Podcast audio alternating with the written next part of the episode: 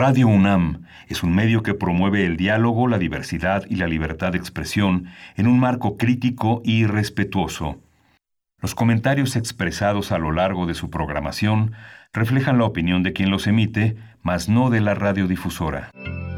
Radio UNAM presenta Primer Movimiento. El mundo desde la universidad.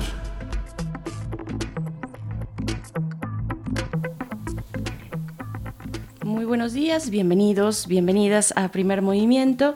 En el día de hoy, que es miércoles 6 de mayo, son las 7 con 5 minutos de la mañana, en la hora del centro del país. Saludamos, bueno, saludo primero y doy la bienvenida a mi compañero Miguel Ángel Quemain. ¿Cómo te encuentras, Miguel Ángel? Muy buen día.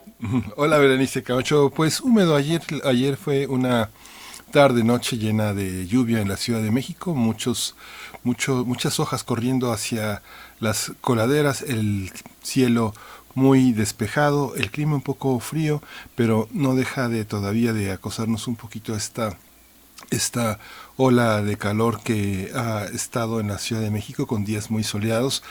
Y aprovecho también para darle la bienvenida a nuestros amigos allá en la Radio Universidad de Chihuahua que nos escuchan en tres frecuencias en Ciudad Cuauhtémoc, en Ciudad Juárez y en la ciudad de Chihuahua y estamos también conectados en la en la en la red, en la web, en la a través de internet. Estamos en radio.unam.mx y puedes seguirnos también en nuestras redes sociales, Primer Movimiento en Facebook, eh, P Movimiento en Twitter.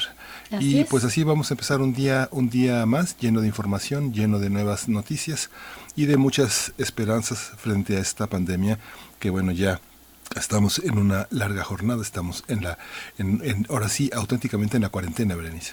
Estamos auténticamente en ese momento, en ese momento pues complicado donde todos tenemos que permanecer en casa. Ojalá ustedes tengan esa posibilidad, salvo aquellas eh, actividades de verdad esenciales. Es momento de permanecer en casa, eh, de cuidarnos. Es el momento en el que pues los hospitales empiezan a tener un mayor flujo de personas, una mayor eh, saturación. Hemos visto prácticamente eh, día con día, hora con hora, cómo va, eh, se va reportando, y bueno, cada día a las 7 de la tarde en la conferencia de salud, cómo se va reportando la ocupación hospitalaria, tanto a nivel nacional como eh, a nivel estatal, en, los estados, por supuesto, la Ciudad de México con el mayor número de casos atendidos, activos y, y hospitalizados también, pues bueno, nos va dando un un esquema de también eh, cómo debemos responder como sociedad. Y eso también es importante decirlo ante, bueno, el día que se acerca, que es el 10 de mayo, el 10 de mayo donde solemos todos pues salir y, festejar a, las mamás y, o, a las tías o a las abuelas y se eh, vuelca todo el día en mucho cariño y mucho amor por esas personas, pero en ese momento y en este año toca demostrarlo guardándonos, quedándonos en casa. Tal vez eh, ahí es la creatividad la que va a jugar un papel interesante e importante, pero no hay que salir de casa porque es el momento más complicado de esta epidemia que recorre el país. Y pues bueno, también, también eh, decirles que, bueno, como siempre, estamos transmitiendo a través del 96.1 de FM y en el 860 de AM. Hoy vamos a tener un inicio de lectura, miércoles de lectura, vamos a conversar con Antonio Malpica este divertidísimo y muy querido escritor eh, que generalmente realiza literatura infantil y juvenil, salvo la última, eh, el, el, más reciente, no el más reciente, el anterior libro que estaba un poquito más dirigido hacia jóvenes, un poquito mayores, pero eh, en esta ocasión vamos a hablar de su más reciente publicación que se titula Así de simple, una ingeniosa historia sobre el poder de la música. Así es que esto para iniciar el día de hoy en primer movimiento. Hoy tendremos también las fonografías de bolsillo a, cargo de Pavel Granados, que dirige también la Fonoteca Nacional y que como todos los miércoles trae un nuevo tema, un tema sorpresa en este miércoles 6 eh, de mayo.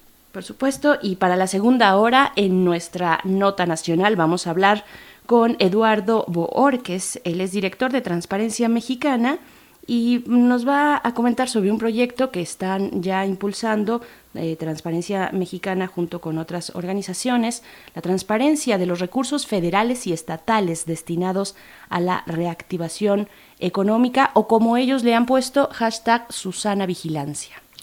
Vamos a tener la participación también del espacio aire, las recomendaciones culturales de Cultura UNAM. Hoy vamos a hablar de este extraordinario cuarteto, el cuarteto para el fin de los tiempos de Olivier Messiaen. Vamos a conversarlo con José Wolfer. José Wolfer dirige Música UNAM. Así es, después llegará nuestra poesía necesaria eh, de todos los días. Ya está todo listo, la poesía y la música. Hoy va a estar en, el, en la voz de Berenice Camacho y vamos a tener una mesa dedicada al TEMEC. El TEMEC y las presiones para reactivar rubros económicos de forma conjunta ante la pandemia. Lo vamos a conversar con María del Rocío Méndez. Ella es internacionalista, ya la conoce, especialista en comercio internacional y negocios internacionales. Ha estado varias veces aquí en primer movimiento. Y con Roberto Cepeda Martínez. Él es doctor en ciencia política y está orientado también a las relaciones internacionales. Y después, como cada miércoles, también nos acompaña el doctor Plinio Sosa, em, es académico de tiempo completo de la Facultad de Química y es divulgador de esa ciencia en esta sección que hemos dedicado pues a la química y a los 150 años de la tabla periódica. Hoy toca el turno de hablar del potasio más metálico que los metales, dice el doctor Plinio Sosa, así titula su colaboración de esta mañana, donde de nuevo les invitamos a que se sumen en redes sociales, arroba PMovimiento, nos encuentran así en Twitter y Primer Movimiento UNAM en Facebook, pues háganos llegar sus comentarios, démonos así también los buenos días, díganos cómo están, cómo están pasando este momento de confinamiento, eh, pues bueno, vamos a ir también en este momento con la información, la información, el corte que hacemos cotidiano de la información sobre COVID en nuestro país a nivel internacional y también las acciones que realiza la universidad. COVID-19. Ante la pandemia, sigamos informados. Radio UNAM. Ayer el subsecretario de Salud, Hugo López Gatel informó que México ha logrado aplanar la curva epidémica del coronavirus SARS-CoV-2 gracias a las medidas implementadas por el gobierno federal contra la pandemia de la COVID-19, pero sobre todo puso el énfasis tanto en la mañana como en la noche gracias a la sociedad que se quedó en casa, gracias a esta participación ciudadana muy intensa en todo el país. Durante la conferencia matutina, eh, López Gatel dijo que se ha reducido cerca del 60 al 75% de los contagios gracias a las medidas de distanciamiento social que implementamos todos. Así es, todos y todas, y hay que continuar ahora con más fuerza. Por su parte, Marcelo Ebrard, secretario de Relaciones Exteriores, agradeció al presidente Donald Trump la entrega de los primeros 211 ventiladores, 211 ventiladores mecánicos de los mil que adquirió gracias a la ayuda del mandatario estadounidense. Ebrard explicó que 189 de estos ventiladores serán destinados para los servicios públicos de salud y 22 para la Secretaría de Marina en su plan contra la pandemia de la COVID-19. En la Cámara de Diputados, al menos 89 legisladores de cinco grupos parlamentarios anunciaron que presentarán ante la Comisión Permanente del Congreso de la Unión un punto de acuerdo para solicitar al Gobierno federal el pago de un ingreso único vital de 3.746 pesos mensuales durante un trimestre como apoyo a cerca de 31.3 millones de mexicanos que serán afectados por la reducción de sus ingresos ante la emergencia sanitaria de la pandemia. Y de acuerdo con el informe técnico de la COVID-19 ofrecido ayer por las autoridades de salud, el número de decesos aumentó a 2.507, mientras que los casos confirmados se incrementaron a 26.025. 26.025 casos confirmados y sospechosos contamos con 16.099 casos. En la información internacional, la Organización Mundial de la Salud recomendó a los países que tengan muestras de pacientes con neumonía sospechosas de finales de 2019 que las analicen para identificar posibles casos de COVID-19 anteriores incluso a los primeros reportes de China sobre esta enfermedad. Esta sugerencia de la OMS se produce luego de la publicación de un estudio que señala que el virus del SARS-CoV-2 circulaba desde finales de diciembre en Francia. Las autoridades de la OMS no descartan que el nuevo coronavirus saliera de China antes de que fueran informados los primeros casos en este país asiático.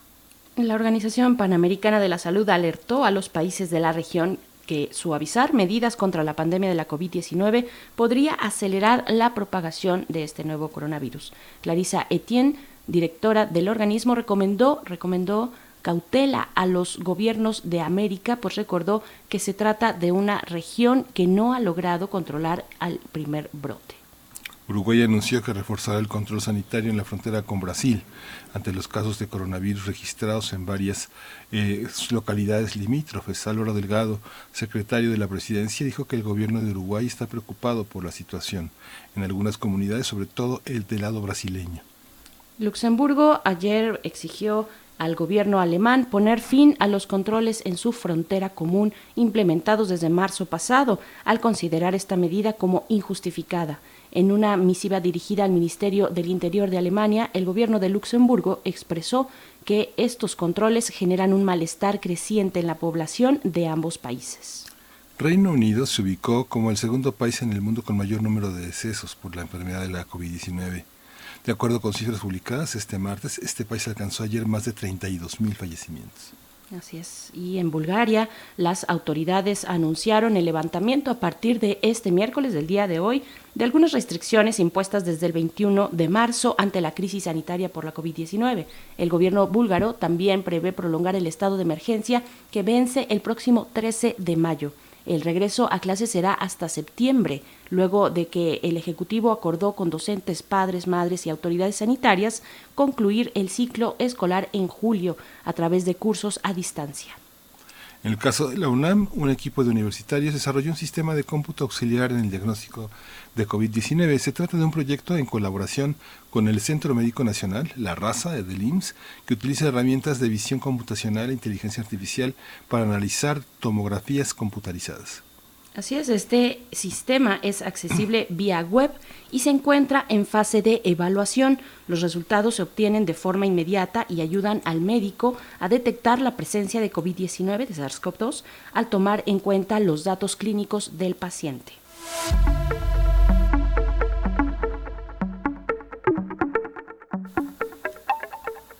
Bien, pues hasta ahí nuestro corte del día sobre la información más reciente de la COVID-19 en México y en el mundo, también en nuestra universidad.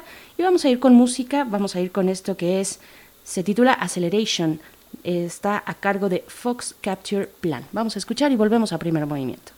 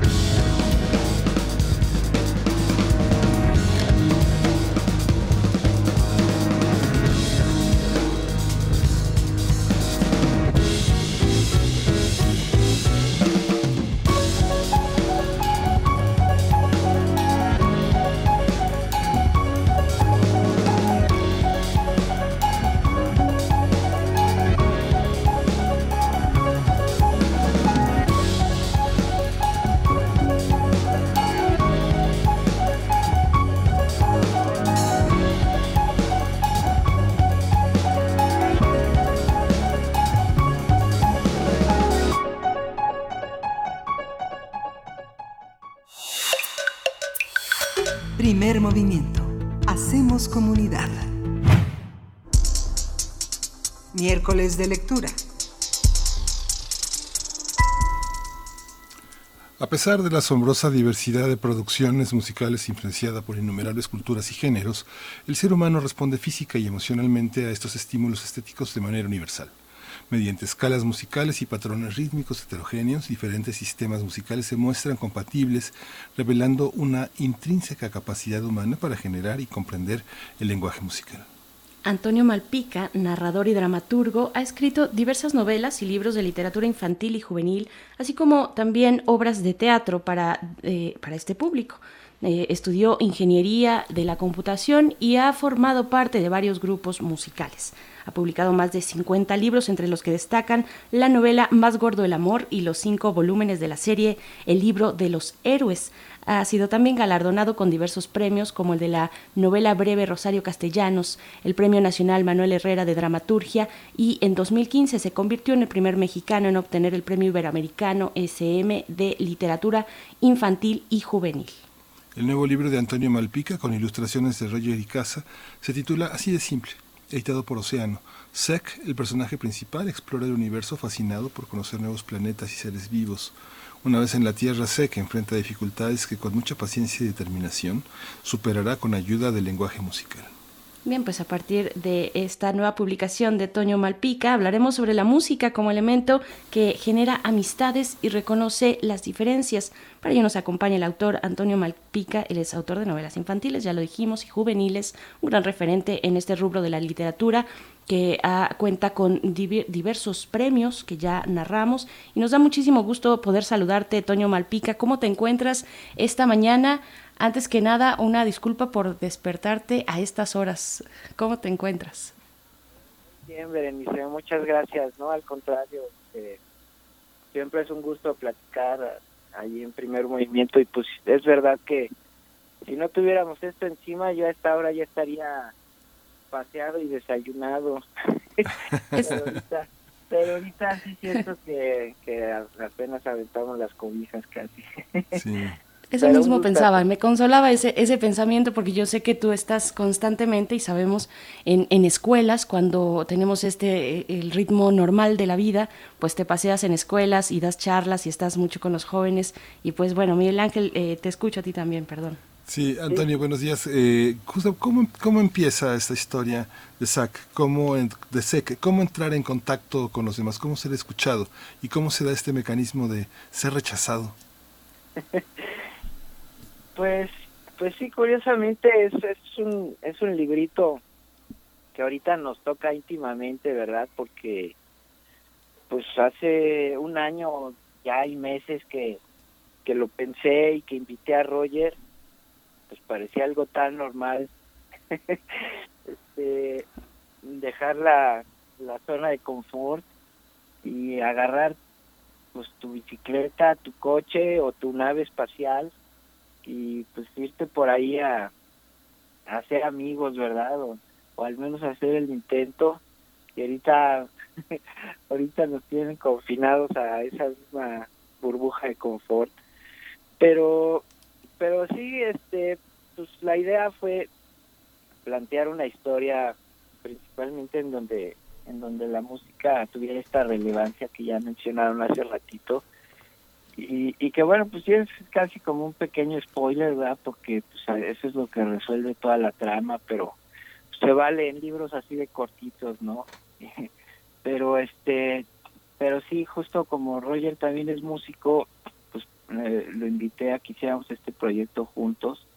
Le gustó mucho y pues todas las ilustraciones y toda toda esa magia de visual que, que, que contiene el libro, pues corre a cargo de él y, la verdad estoy muy contento porque pues es uno de esos libros que yo llamo que, que en realidad son coautorías, ¿no? O sea, no es que yo, yo haga una historia y alguien la ilustre, sino que en realidad pues eh, pues toda la toda la parte pues, este visual ya conlleva pues también una narrativa que que que que, que, permite pues sí al, lector ser llevado de la manita hasta hasta el final y y, y toda, toda, todas las emociones, todo lo que, lo que pienses, lo que sientas, pues también es gracias a, lo que estás viendo, ¿no? Entonces, pues sí, este, es Sek, digamos, este, este personaje simpático y tan, tan, también un poco infantil, ¿no? Porque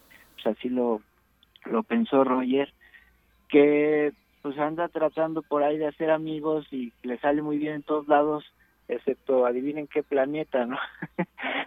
Porque pues, aquí parece que tenemos esa bonita costumbre de estar de la greña todo el tiempo y este y, y nada que, que lo resuelve con este lenguaje universal que creo que sí es así de eficaz y, así de de pues de, de pronto de tan poco socorrido como es la música no la música siempre nos permite una forma de entendimiento y pues ahí andas cantando canciones hasta en coreano luego y no sabes ni qué dicen, pero ahí andas en el guacha guacha porque porque sientes lo mismo que estás sintiendo en todos lados. Entonces, pues creo que esa era la idea y por ahí la llevamos y afortunadamente pues ahí anda ya el libro. Ahorita también está confinado en las librerías, pero pero ya tendremos modo de, de todos echarle el guante, ¿no? Sí. Por supuesto, sí, toda la industria editorial eh, pues está en estos momentos muy, muy complicada. ¿qué industria no lo está? Pero mm, fíjate que decías al inicio que nos viene muy bien este libro en estos momentos. Es un libro muy bello, Toño Malpica. Un, libro muy bello, es un libro simple, como, como el mismo título lo refiere, y es casi terapéutico para estos momentos porque te devuelve, te, te, te pone en el, en el espacio de las cosas simples, tal vez, pero también maravillosas de la vida. Yo quisiera preguntarte en qué estado emocional escribiste este libro. Es un, es un libro que fluye, es un libro con poco texto, con eh, bellas ilustraciones. ¿Cómo fue eh, ponerte eh, en, en, qué estado, en qué estado emocional, mental para, para escribir un libro como este tan, tan bello? Pues, pues fíjate que yo, como también salió por ahí a relucir ya hace ratito, como soy ingeniero en es decir, fue lo que estudié. Cuando me puse a escribir, pues lo, lo empecé a hacer eh, pues como un juego, ¿no? Como, como algo que me divertía mucho y me hacía sentir muy bien. Y, y pues me prometí a mí mismo que siempre me lo iba a pasar bien escribiendo, porque pues para no pasarme la vida pues había muchísimas otras cosas, ¿no? Entonces siempre me prometí disfrutar mi letra y el día que no lo hiciera, pues mejor me dedicaba a otra cosa, ¿no? a la ingeniería, por ejemplo. Entonces, este, pues la verdad es que es uno de esos libros que, que, dan gusto este, escribir y además encontrar este tipo de complicidades. Fue, fue muy lindo este el trabajo que hicimos conjuntamente Roger y yo estábamos mucho en comunicación a pesar de la distancia, él vive en Quito y ahorita también está súper encerrado. Incluso hicimos la presentación del libro a distancia por ahí en Instagram. Fue, fue muy lindo porque obvio hubo música, este, pero, pero la complicidad con él fue inmediata y automática. Es una super persona él. Y también me gustaría mencionar que pues, el acompañamiento con la editorial también fue fue a todo dar, ¿no? Nos, nos acompañó el, durante el proceso Maya Miret y, y pues también ahí entre los tres sacamos lo mejor de la historia. Y, y este y pues se consiguió este resultado como bien dices pues pues lindo simple no pero que también creo que mueve un poco a la reflexión porque porque sí es cierto que de pronto pues nosotros también quisiéramos que todo fuera así de sencillo no que que tocas una canción y todo se resuelve. Y no no necesariamente por eso tiene también ese remate el libro ¿no? Que pues nos, nos ayuda a recordar que los seres humanos pues en realidad somos complicados, no somos complejos, pero pero visto a través de la mirada de alguien este bonachón, sencillo, como es seco, o tal vez como son los niños en general, pues sí, tal vez valdría la pena repensar las cosas cuando tienes algún tipo de de, este de bronca o de cuita con alguien, pues pensar a lo mejor que, que es más fácil de lo que crees resolverla, ¿no? Y, ir para todos para el mismo lado.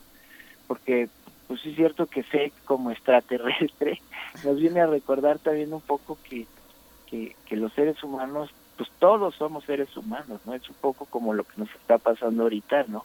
La pandemia también nos ha ayudado a, a recordar que, que, que hay cosas que nos envuelven y nos abrazan a todos sin importar eh, credo, raza, etcétera, ¿no?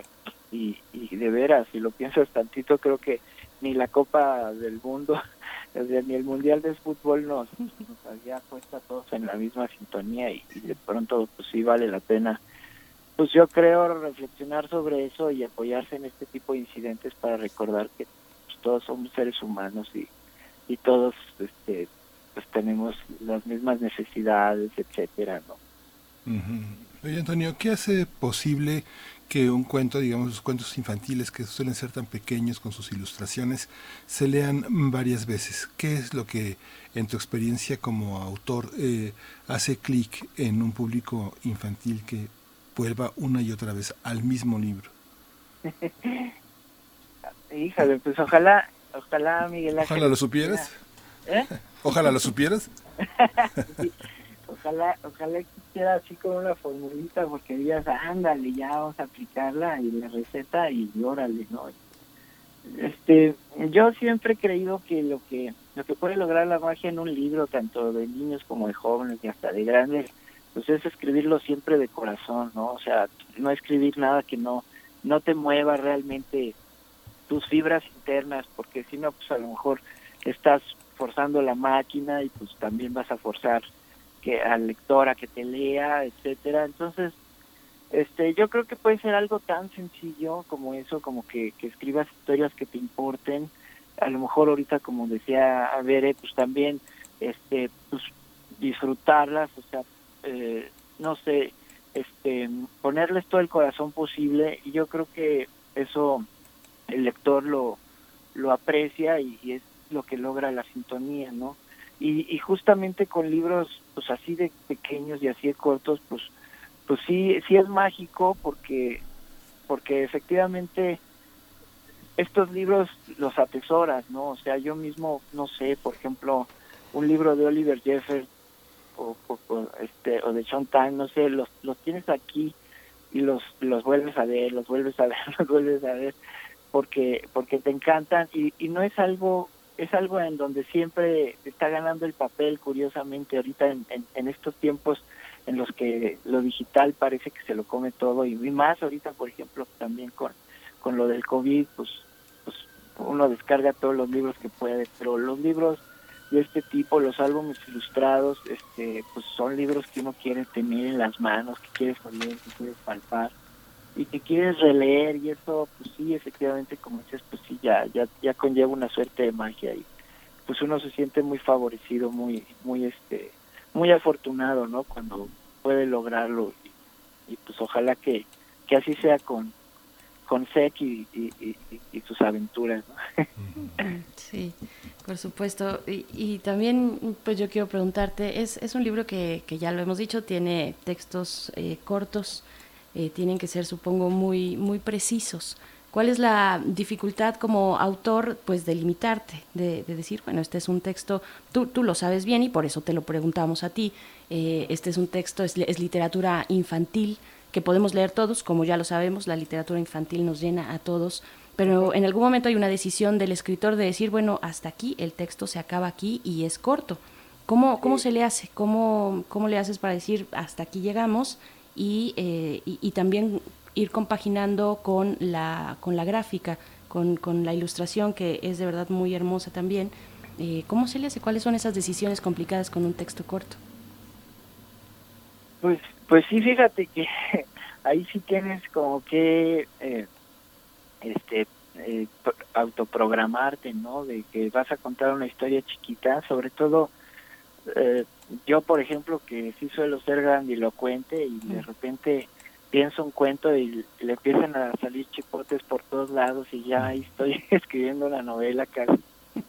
Eh, en, en, en, cuentos así yo creo que sí sí te lo tienes que proponer no si sí tienes que pensar seriamente en qué es lo que vas a abarcar y qué es lo que vas a contar y y, y es es curioso porque también resulta paradójico, ¿no? O sea, tienes que pensar también un personaje, también un universo, eh, también pues características de los que acompañan a ese personaje, etcétera.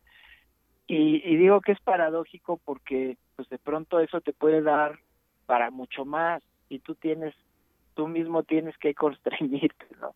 Entonces, por ejemplo, ahorita ya con Sex, pues ya me han preguntado que si va a haber más aventuras de Sex, ¿no?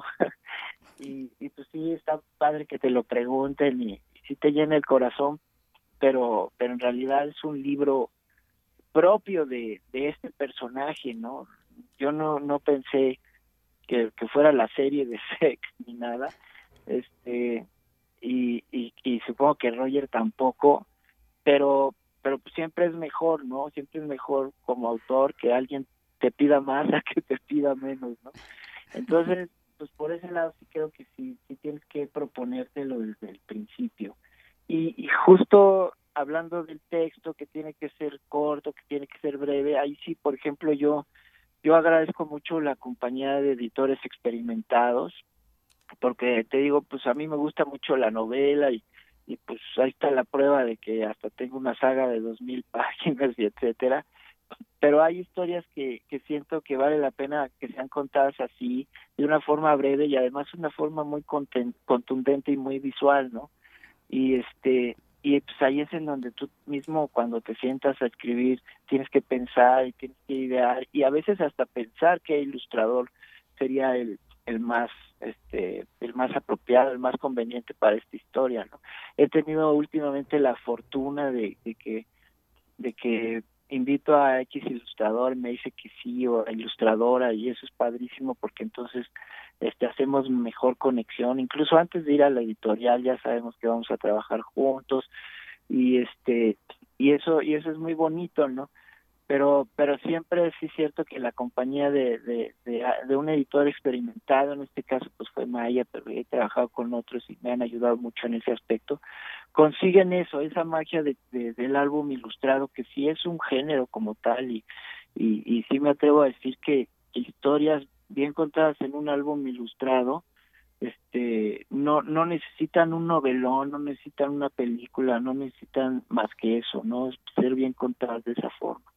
Un trabajo en conjunto con un ilustrador, cuando mandas el texto y recibes la ilustración, hay un trabajo de reescritura, hay la tentación de, de pedir más, de cortar. ¿Cómo, ¿Cómo se da este proceso? ¿El silencio de un autor que se dirige a los niños es fundamental? ¿El ruido? ¿Qué es lo que te suena en el caso de una historia como esta? Sí, este, pues fíjate que, digo, no sé, supongo que también tiene que ver un poco con el oficio, ¿no? Eh, por ejemplo, Roger eh, ha, ilustrado mucho, ¿no? y, y yo afortunadamente pues también ya he escrito algunos libros de este tipo y como que hubo una una sincronía bastante buena, casi musical, ¿no? Diríamos. Pero sí es cierto que de pronto eh, pues se antoja se antoja eh, ciertos matices, ¿no? Eh, por, por ejemplo, el acomodo del texto, a veces este tú te das cuenta hasta que no tienes la página frente a ti y, dices aquí convendría esto, convendría el otro. Por ejemplo, este el, el uso del simplemente en todo el libro este eh, funcionó bien, pero pero sí hubo, por ejemplo, que quitar uno o dos que parecía que, que ya no funcionaban tanto viéndolo en conjunto, cositas así, ¿no?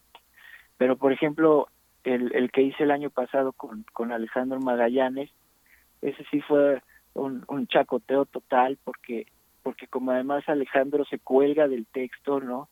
O sea, no solamente hace su ilustración y el y el texto va implantado, sino que él jugó con el texto. Hay partes en las que en el libro hay una sola palabra durante el libro, en, en, en digamos, abres el libro y en, en las dos páginas que estás viendo solamente hay una palabra, pero una palabra que necesitaba ese espacio para para tener ese eh, eh, esa esa fuerza este pues así así como que vas vas moldeándote tú y el mismo ilustrador también va, va jugando ese juego contigo, ¿no? Yo creo que también depende del tipo de texto, el tipo de ilustrador. Este, yo creo que si es, si es como, como una muy buena relación es entre entre entre la narrativa verbal y la narrativa visual, ¿no? Y es es un poco como en el teatro cuando cuando el autor y el director este son cuates y se pueden sentar a, a planear la, el montaje eso eso es mucho mejor que, simplemente tomar un texto sacarlo del cajón mandarlo por correo y esperar al estreno no siempre funcionan mejor las cosas así creo y y así fue no en este caso y, y, y creo que es lo más recomendable no siempre estar en comunicación y, y, y, y, ser también, pues digamos, lo suficientemente flexible como para cambiar, si hace falta cambiar. Yo creo que eso eso es lo que hace la magia de un libro, no no no el texto rígido, sino el texto dinámico que se adapta, ¿no? Por supuesto, yo creo que todos nos imaginamos eh, identificamos bien lo que comentas de Alejandro Magallanes, que tiene esta costumbre, esta, esta pues buena costumbre eh, muy divertida de distorsionar las líneas de las palabras, el trazo de las letras, de hacer eh, caligramas también, una especie de caligramas. Yo creo que nos, nos identificamos muy bien con lo que nos comentas y nos narras. pues dinos qué, qué vienen en adelante dentro de todo este e, este momento pues de incertidumbre. Toño Malpica, eh, que viene eh, también, compártenos un poco eh, pues comentarios sobre cómo estás viendo la industria editorial, cómo se está, eh, se estaría moviendo tu libro, por supuesto, qué es lo que estás escribiendo ahorita, qué sorpresas hay, hay para el futuro. Pues sí, eh, pues hubo que ponerle pausa a un par de libros que, que iban, ya no me atrevo a, usar el presente perfecto, ya no me atrevo a decir que van a salir, ojalá que sí, ¿no? Pero iban a salir este año, ojalá que sí, pero este vamos a, a pensar que, que, ojalá una, una novela para adultos, curiosamente tenía un rato de no no estar en el mundo de los adultos, pues pues ya este va va a salir una novela de este corte, este también una otra novelilla infantil por ahí. Y pues ahorita estoy escribiendo también una novela juvenil de corte humorístico. Entonces pues bueno pues yo sigo trabajando pero pues, sí es cierto que, que, ahorita hay que estar un poco al pendiente cómo se mueve todo no o sea eh, la verdad es que sí sería un engaño decir que, que la industria editorial pues nada más pone pausa y luego pone play cuando acabe esto y todo sigue como como antes pues no ya por ahí incluso hubo unas unos unos este llamadas de auxilio este, de algunas editoriales mexicanas que pues, sí sí se pone a pensar no este, entonces pues no sé vamos a esperar digo yo afortunadamente pues pues no se me movió mucho eh, el ritmo en el sentido de que pues, los autores, los, los, este, los escritores, pues esto es lo que hacemos casi todo el tiempo, encerrarnos a escribir, pero, pero sí es cierto que, que vamos a ver eh, qué nos encontramos cuando esto termine, ¿no? A dónde mandamos lo que hayamos producido, etcétera. Ayer justamente hablábamos con hablábamos de Almadía, de Sexto Piso y de Editorial Era 15, 25 y 60 años de edición. Suman 100 años justamente Adriana Dorantes hacía una, una precisión, la poeta Adriana Dorantes que se encarga también de varias cosas en editorial era esta, esta precisión, esta dificultad. Uno ve, uno ve la participación en ferias de libro, tienen libros infantiles, libros de cuento, libros de arte y de pronto este cierre de la cadena de libro ha sido importante.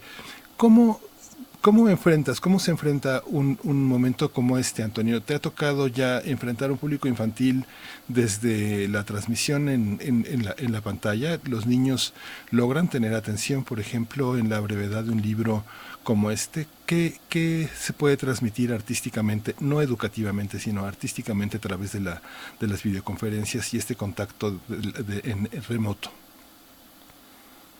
Eh, pues, pues mira, Miguel Ángel, no, no he tenido yo el acercamiento que tenía cuando, cuando era en vivo, o sea, pues como bien decían ustedes, hace rato, pues casi mi segunda chamba es visitar escuelas y tener contacto con, con el público lector y ahora pues no eh, no, no he sentido como yo esa retroalimentación porque aunque sí he estado en, en, en varios este, Facebook Lives, Instagram también y etcétera, eh, creo que son más bien las, las cuentas de las de los papás las que se conectan y las recomendaciones de digo las este eh, la retroalimentación es más como de del público más grande no el que el que tiene acceso a, a esas plataformas no no sé a lo mejor tendría que sacar de cuenta de TikTok no sé creo que es la onda ahora con la chaviza pero pero este sí he visto, no sé, por ejemplo, te podría decir que mis hijos, eh, pues nosotros hemos como propiciado últimamente, pues, pues como darle un poco más de énfasis a la lectura, porque, porque si no también es fácil engancharse en una serie de Netflix y no y, y ahí este perderte y, y hasta que te duele la cabeza apagar la tele. Entonces por ejemplo, aquí lo que estamos haciendo mucho es la, la lectura en familia, que, cada entrevista que me, que me dan chance lo menciono porque nos ha resultado bastante bien, que, que estamos agarrando un libro este y, y una novela, por ejemplo, y nos lo vamos turnando y cada, cada uno de nosotros lee un capítulo, excepto la pequeña que todavía no lee muy bien en voz alta, pero, pero los otros tres vamos leyendo el libro y es como si nos sentáramos frente a la tele, ¿no? Pero con un libro y pues puedes poner palomitas, pues, ¿no? Este, hacer como lo que siempre haces con la tele, pero nos sentamos, leemos y, y es una práctica, pues ahorita en estos, en estos momentos que, que nos está funcionando muy bien para no dejar la lectura y para tampoco, tampoco dejar de convivir y que yo creo que vamos a rescatar para cuando ya esto se termine, porque la verdad eh, está padre, ¿no? O sea, aunque la lectura en voz alta siempre ha sido uno de los grandes mecanismos de promoción lectora y, y yo creo que, que se debe se debe recurrir a él más desde otro punto de vista, también desde el sentido lúdico y de convivencia y de eh, y, este y de goce, ¿no? De, de, las letras. Entonces, pues, te digo aquí, por ejemplo, eso nos está sirviendo y, y a los chicos les, les les ha gustado.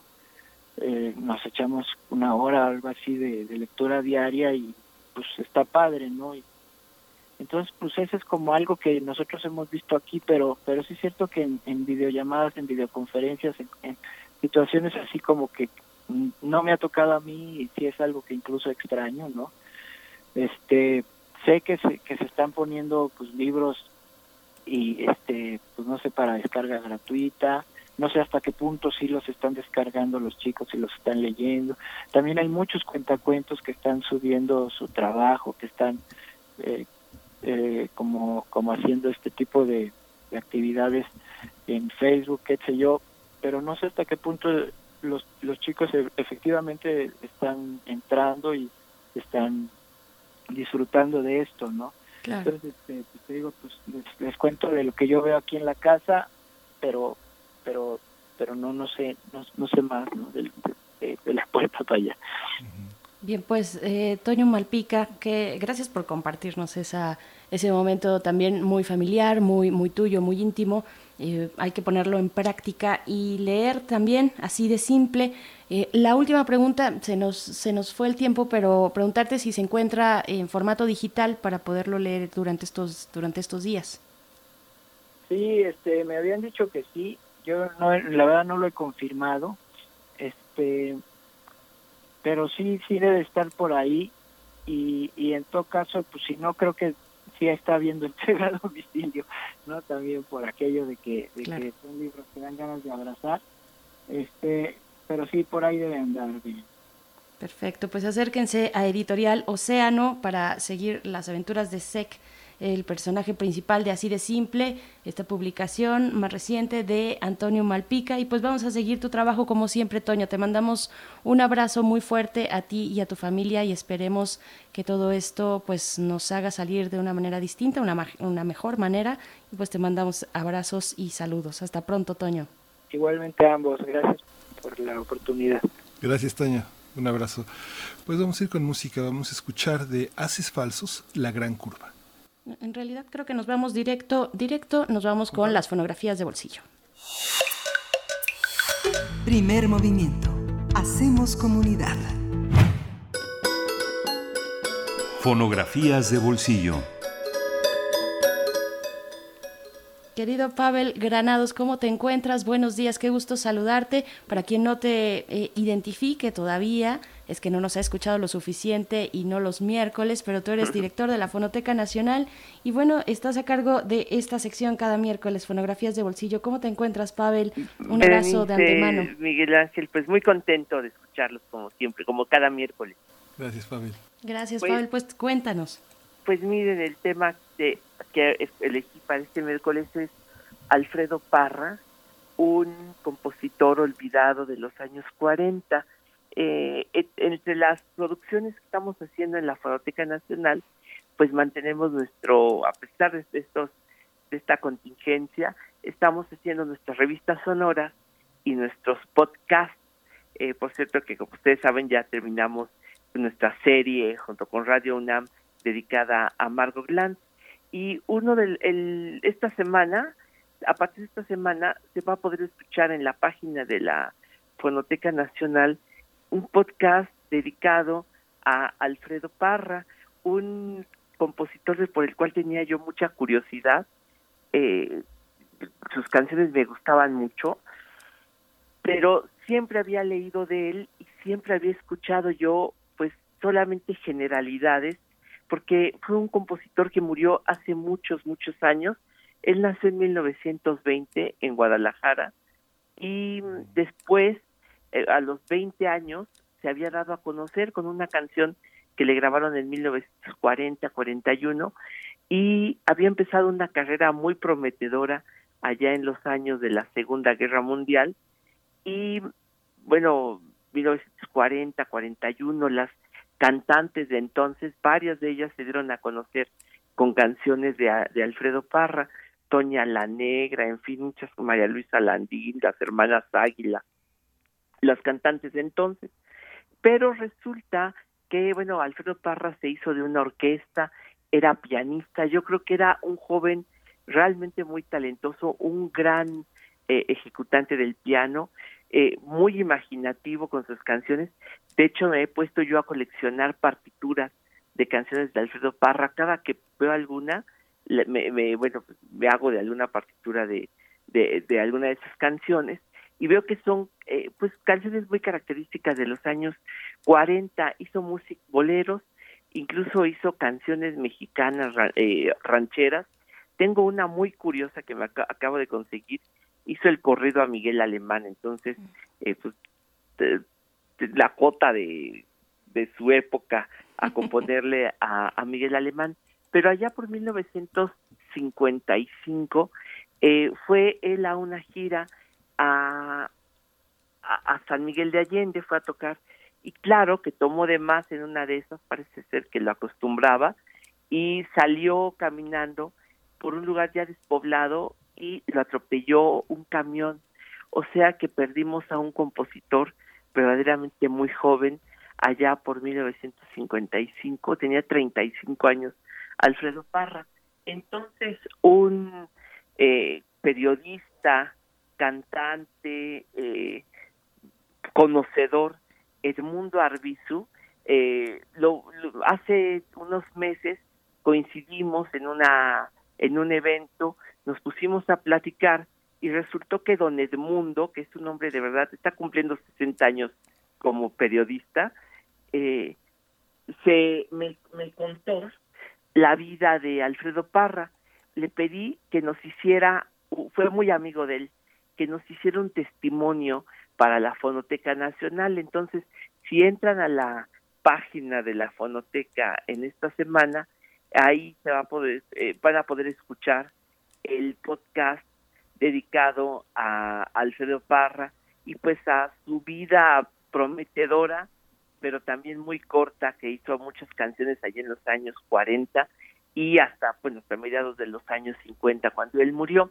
La canción que ahora traje para compartir se llama Palabra de Honor, es una de las grabaciones, una de sus canciones que, que, él, que él compuso. Eh, bueno, sus grabaciones son, ¿saben? La guerra mundial hizo que el bolero fuera un género mucho más íntimo de lo que ya era. Eh, era la cercanía, la sinceridad, eran los temas del bolero de entonces. Curiosamente, bueno, Agustín Lara era, había sido un compositor muy, muy retórico. En los años 40, mediados de los 40, es, todo eso cambió y se buscó que la, el bolero fuera un género más bien expresivo, mucho más íntimo y completamente vacío de retórica, de metáforas, de imágenes literarias, para encarnar un, una manera de hablar mucho más sincera, ¿no? Marta Seller es una cantante que tuve la suerte de conocer hace muy poco tiempo, murió hace unos años y cuando yo la conocí, Marta Seller tenía 100 años, tuve la suerte de entrevistarla en Veracruz y me platicó de su, de su carrera. Cuando le quise preguntar de Alfredo Parra, ella le grabó varias canciones, pues me contó que ya no se acordaba de quién había, ni siquiera se acordaba de esta canción que les voy a, que, traje ahorita. Fue para ella una sorpresa, que ya no se acordaba de gran parte de lo que había grabado. Y esta es una canción que se grabó aquí en la Ciudad de México en 1948. Es Marta Seller con la Orquesta Tropical Comics, porque así se llamaba la marca. Comics era originalmente una compañía que se dedicó a grabar cómicos. Quieren un día les traigo los cómicos que grabó mm. allá a finales de los años 40, pero de pronto se dedicó a grabar también boleros. Entonces, esta marca Comics grabó en 1948 esta grabación de Alfredo Parra. Ojalá puedan eh, descargar y escuchar el, el, el podcast que hicimos en la Fonoteca Nacional. Creo que es muy bonito evocar a un compositor como, como este Alfredo Parra que eh, pues aunque han pasado tantos años y es tan olvidado, creo que es un buen ejercicio pues descubrir a un autor, ¿no? Como, como él. Por supuesto, querido Pavel. Eh, una duda, este corrido a Miguel Alemán está en, pues, eh, ahí en, internet, lo podemos encontrar en plataformas. No creo, este lo que te conseguí fue la partitura. Eh, si quieres luego se la deja buscarles y les puedo compartir.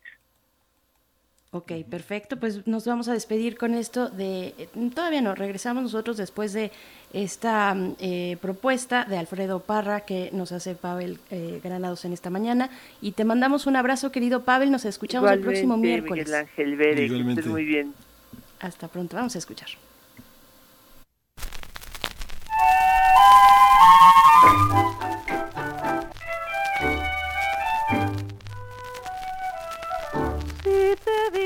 Que por ti he perdido la razón y no soy dueña de mí.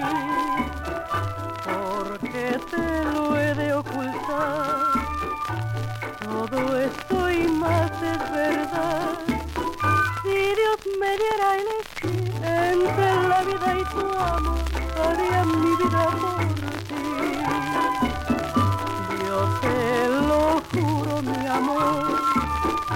por mi palabra de honor.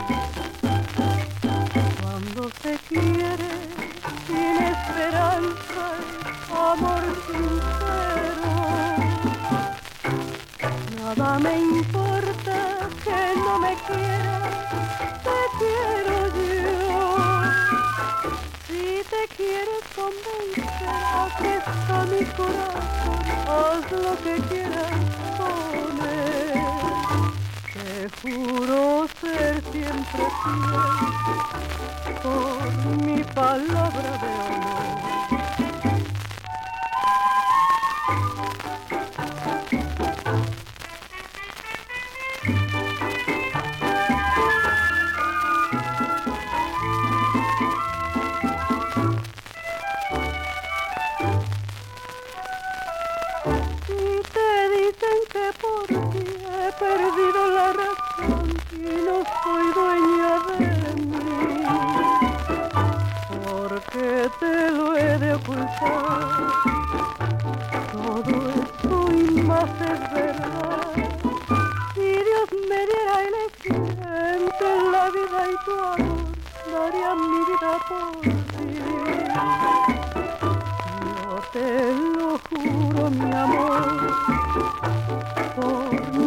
Palabra de honor.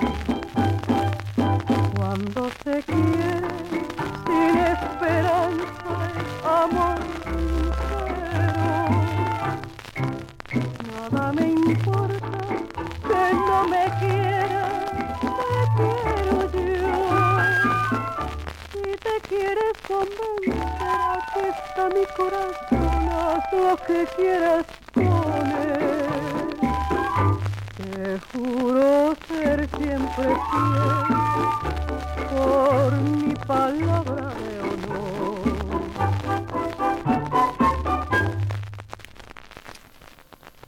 Pues ya, ya nos dieron las 8 y despedimos a la Radio Universitaria de Chihuahua. Eh, nos escuchamos mañana de 6 a 7 y de 7 a 8 en el horario local que ya lo tienen Chihuahua y Ciudad Cuauhtémoc. Eh, nos escuchamos mañana. Quédese aquí en primer movimiento. Vamos a la segunda hora. Síguenos en redes sociales. Encuéntranos en Facebook como Primer Movimiento y en Twitter como arroba PMovimiento. Hagamos comunidad.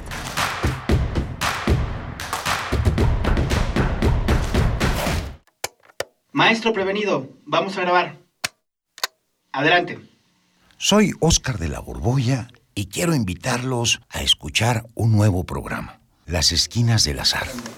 Oscar de la Borbolla. Sí, ¿qué Juan, estás- ¿qué estás? ¿Tú qué estás haciendo aquí? Pues Yo aquí trabajo. Juan, pues vengo a invitar a los radioescuchas de Radio UNAM a nuestro programa. ¿Nuestro? Es un espacio de diálogo para platicar de todo y en todos los lugares donde se puede platicar y a veces hasta donde no se puede o no se debe. Una producción de Radio UNAM y la Facultad de Estudios Superiores Agatlán. Las Esquinas del Azar. Todos los martes a las 10 de la mañana y retransmisión los viernes a las 18 horas por el 96.1 de FM. Radio UNAM. Experiencia sonora. Hay quienes no se están quedando en casa. No los ves, pero puedes sentir su generosidad y valor. Doctoras, médicos, enfermeros, periodistas, repartidores. Personas que dan servicio de transporte público, seguridad, luz, agua y basura. En México siempre rendimos homenaje a nuestras y nuestros héroes. Hoy reconocemos a quienes están cuidándonos ahí afuera. Para cuidarnos contamos todas. Contamos todos. INE.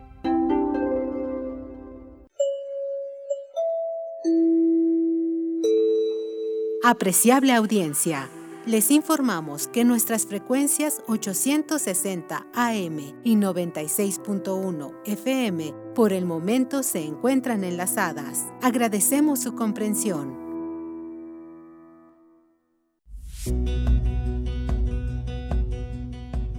Con ética, humanismo y actitud de servicio, nuestros residentes universitarios atienden casos de COVID-19. Ellas y ellos necesitan nuestro apoyo. Participa en la campaña Dona un Kit, protege a un residente. Con tu apoyo donaremos batas desechables, gorros, cubrebotas, cubrebocas y demás material de protección. Costo de cada kit, 314 pesos. Donativos a partir de 100 pesos. Estos son nuestros datos bancarios. Beneficiario, Fundación UNAM AC, sucursal 0870, cuenta 53 30 19, clave interbancaria 0021 800 870 053 301 95. Notifica tu donativo al correo servicios arroba funam punto mx. Muchas gracias por apoyarnos. La UNAM, siempre al servicio de la nación.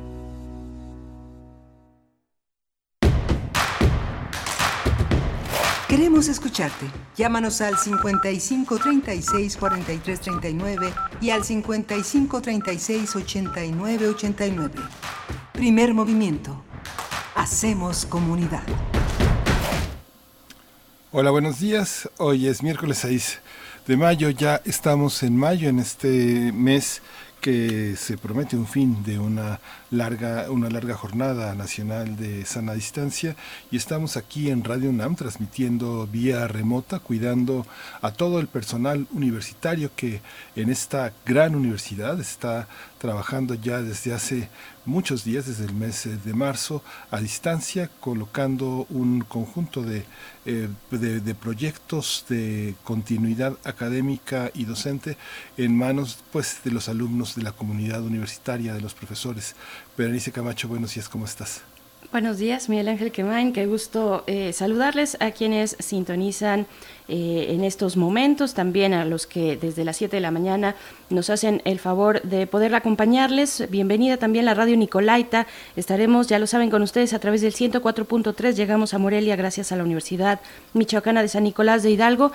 Y pues sí, eh, empiezan a sumarse pues estos casos, incluso de personas eh, reconocidas de un trabajo público eh, que durante este momento de epidemia pues eh, han caído ya sea enfermos o, también han fallecido lamentablemente y es el caso quisiera pues contarles y, y, hacerlo notar de Jaime Montejo quien fue un luchador social pues muy importante para esta ciudad defensor de los derechos de las trabajadoras de los y las trabajadoras sexuales en la Ciudad de México. Él es fundador de la Brigada Callejera de Apoyo a la Mujer, la Brigada Callejera famosa que, muchos de ustedes conocen, esta Brigada Callejera Elisa Martínez. Bien, pues Jaime Montejo falleció el día de ayer martes, en las primeras horas del día de ayer martes por la enfermedad de COVID-19. Eh, su esposa desafortunadamente se encuentra grave también debido a la misma al mismo padecimiento.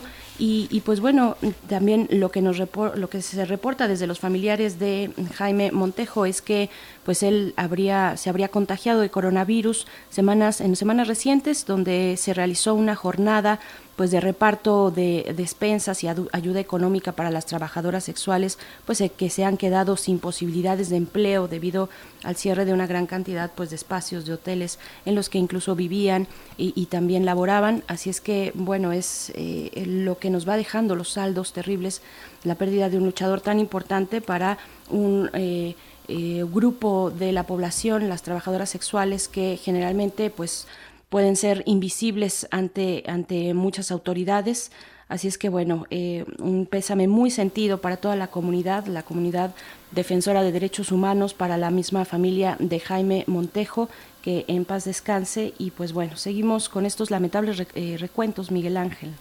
Sí, es muy lamentable esta pérdida, el contexto en el que se da, pues también es un contexto dramático, acompañado siempre de su esposa, que ahora justamente, como dices, está en una situación difícil y bueno, pues si se, queda este grupo tan vulnerable sin un gran aliado, se queda también la ciudad sin esta presencia también mediadora, consensuar, consensuadora de muchas realidades muy, muy beligerantes, muy polémicas entre el propio vecindaje que tenemos en la ciudad.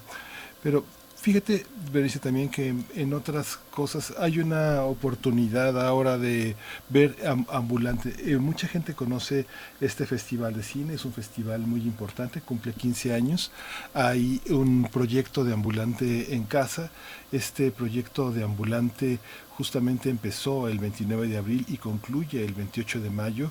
Está accesible en www.ambulante.org y hay verdaderas joyas, eh, hay verdaderas joyas, un trabajo, un trabajo verdaderamente extraordinario, tiene una, eh, una serie de, de, proyectos muy interesantes como Silencio Radio, que también es una, una tiene oportunidad uno todo de verlo en streaming, no se puede descargar, y está ambulantito, hay toda una serie dividida en dos grandes capítulos de, documentales pequeños, de creaciones eh, muy bellas eh, de distintos países que son dirigidas a un público infantil y juvenil.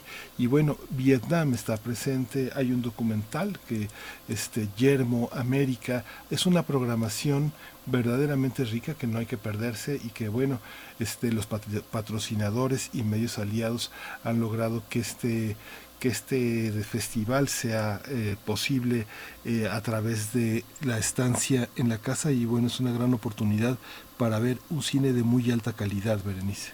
Por supuesto, pues ahí está la invitación para que se puedan acercar. Ahora que todos los eh, pues las propuestas culturales artísticas eh, se han volcado a los espacios digitales pues bueno es una buena un buen momento para acercarse. Y como decía también eh, Toño Malpica muy temprano esta mañana con nosotros pues acercarse a, los libros alejarse también un poquito de Netflix y ver en este caso las propuestas que puede tener un festival como ambulante.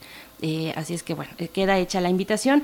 Vamos a irnos ya con nuestra nota nacional. Vamos a hablar con Eduardo Boor que es director de Transparencia Mexicana acerca de mm, Susana Vigilancia. Es una nueva campaña sobre, pues, que, intenta transparentar los recursos federales y estatales destinados a la reactivación económica y también en estos momentos, pues, de crisis sanitaria. Así es que vámonos con nuestra nota nacional.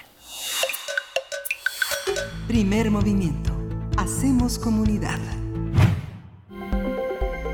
Nota nacional.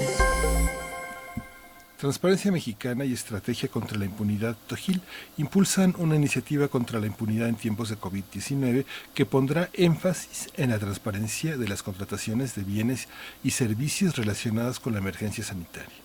También revisará la forma en que los gobiernos informan, nos comunican sobre los fondos destinados a la reactivación económica, porque hasta el momento el gobierno federal y los estatales han anunciado apoyos y programas por más de 636 mil millones de pesos. Revisará también la forma en que, bueno, se, mediante un mecanismo llamado Susana Vigilancia, es un hashtag, estas organizaciones darán seguimiento a los planes, programas y acciones para enfrentar la epidemia y las consecuencias económicas y sociales de esta crisis. Se pondrá atención especial en los recursos públicos anunciados por el gobierno federal y los gobiernos de las 32 entidades federativas del país. Sin embargo, menos de la mitad de los estados publican en sus páginas oficiales, en sus sitios web, los recursos y montos destinados a enfrentar esta pandemia. Vamos a conversar sobre la iniciativa de Transparencia Mexicana y Estrategia contra la Impunidad para darle seguimiento a los recursos destinados para la reactivación económica ante los efectos de esta emergencia sanitaria por el COVID-19. Y este día está con nosotros Eduardo Borges, ya lo conoce. Él es director de Transparencia Mexicana y una voz indispensable en este, en este, en este pasaje de la transparencia entre nosotros. Buenos días, eh, Eduardo. ¿Cómo están? Muy buenos días, qué gusto saludarlos. Eh, de verdad espero que ustedes y los cercanos estén bien. Gracias, Eduardo. Igualmente, te deseamos eh, lo mismo para ti y para tus seres queridos. Eduardo Borges, pues coméntanos, cuéntanos eh, de qué se trata mm, Susana Vigilancia y qué, qué retos implica en este momento la vigilancia de los recursos públicos en tiempos de emergencia, donde finalmente todo se mueve muy rápido, todas las cifras se agolpan y van cambiando a un ritmo pues vertiginoso, eh, donde no necesariamente estamos notando que los gobiernos puedan eh, dar cuenta de ello a través de sus sitios electrónicos, como ya lo mencionábamos, o a través de plataformas digitales, que es donde eh, nos estamos comunicando. ¿Cuáles son los, pues, las complicaciones de llevar este registro, Eduardo Borges? Pues mira, Berenice, hay varios temas que creo que vale la pena compartir con, con ustedes, con el auditorio. El primero es que la capacidad de respuesta de la sociedad civil ya para la para darle seguimiento puntual a las acciones tanto de emergencia sanitaria como las que tienen que ver con las consecuencias de la emergencia sanitaria, la, reactivación eh, económica y las consecuencias sociales, fue instantánea. Eh, la verdad es que habíamos aprendido, la burra no era arisca, de lo que nos pasó con el huracán Stan en Chiapas, con Ingrid y Manuel, con Alex y Gilberto en Nuevo León, la, la, verdadera eh, pues fiesta o festín para los tramposos y los zampones que, tuvieron con la reconstrucción eh, después de los sismos de 2017 y ya sabíamos que este, este era un espacio de enorme riesgo. El primer boletín de, de alerta que compartimos como Transparencia Mexicana fue el día 23 de marzo. Ese día lanzamos un boletín para 13 países de América Latina informando puntualmente dónde estaban las zonas de riesgo de corrupción, eh, por ejemplo, en el ámbito de contrataciones, y a nivel nacional activamos este mecanismo de seguimiento junto con Tojil para poder, eh, pues, primero identificar que la información estuviera en el lugar correcto, que sí estuviera en los sitios web oficiales. Te voy a compartir, Berenice, un truco de los gobernadores. Lo que hacen es que postean un video muy largo, muy largo, muy largo, de 40 minutos eh, en sus redes sociales y dicen que ya transparentaron, ¿no? Eh, perdóname, pero pues los, los radioescuchas no tienen la obligación de estar en Instagram, ¿verdad? Para, eh, ver ese video o en Facebook eh, o, o no tienen por qué seguirlos en Twitter. Como ciudadanos y ciudadanas tenemos derecho a que la información esté en los lugares públicos, oficiales, y que no solamente esté mencionado un apoyo, porque es muy fácil hacer un anuncio de un apoyo en un comunicado de prensa, ustedes lo conocen bien, pero lo, lo difícil es ver pues de qué tamaño es ese apoyo, a quién se le va a entregar, cómo se le va a entregar, bajo qué condiciones y cómo van a rendir cuentas de ese apoyo. Entonces, lo que lo que planteamos en los primeros días de abril fue una un complemento a este personaje que yo creo que, que eh, ha sido de enorme utilidad para marcar una de las medidas sanitarias que es Susana Distancia. Y para toda Susana Distancia, los ciudadanos tenemos una Susana Vigilancia, ¿no? Una, un personaje que de alguna manera eh, cumple esta función cívica de echarle ojo a lo que están haciendo los gobiernos federal y estatales y asegurarnos de que la información, pues sí, por supuesto, se disemine a través de redes sociales, pero que esté alojada en los formatos correctos en las páginas web oficiales. Tristemente hemos encontrado, por ejemplo, llevamos ya cinco eh, pues eh, investigaciones muy puntuales a partir de que arrancó eh, la fase 2 de la pandemia, eh, por ejemplo, que en estados como, como Campeche, como Tabasco, las páginas web oficiales, los sitios del gobierno, ni siquiera reportan información sobre las medidas de contingencia eh, adoptadas, sobre las medidas sanitarias. Parecería que no hay epidemia en esos estados, ¿no? Que la desaparecieron por decreto y la quitaron de las páginas web oficiales. En otros estados de la República, por ejemplo, han forzado a los ciudadanos a bajar una app, ¿no? Y me da mucha pena decirlo, pero pero no todos los mexicanos tienen el, el lujo, el privilegio de tener un teléfono inteligente, ¿no? Eh, la verdad es que pedirles que bajen una aplicación para seguir eh, los, los trabajos de su gobierno me parece que es un contrasentido cuando se trata de asegurar que la información fluya lo más rápidamente posible. Otros estados en el lado positivo, Berenice, y nada más para contrastarlo, han hecho aplicativos, que no es lo mismo que hacer apps, ¿no? Eh, por ejemplo, la Ciudad de México desarrolló una, un aplicativo en que combina la información pública que está en la página web, esto es positivo, por supuesto, con la, el uso, por ejemplo, de cualquier eh, plataforma o dispo- dispositivo electrónico. Lo puedes hacer desde SMS o lo puedes hacer en, en Internet o lo puedes hacer en un iPad o lo puedes hacer en cualquiera de los dispositivos electrónicos.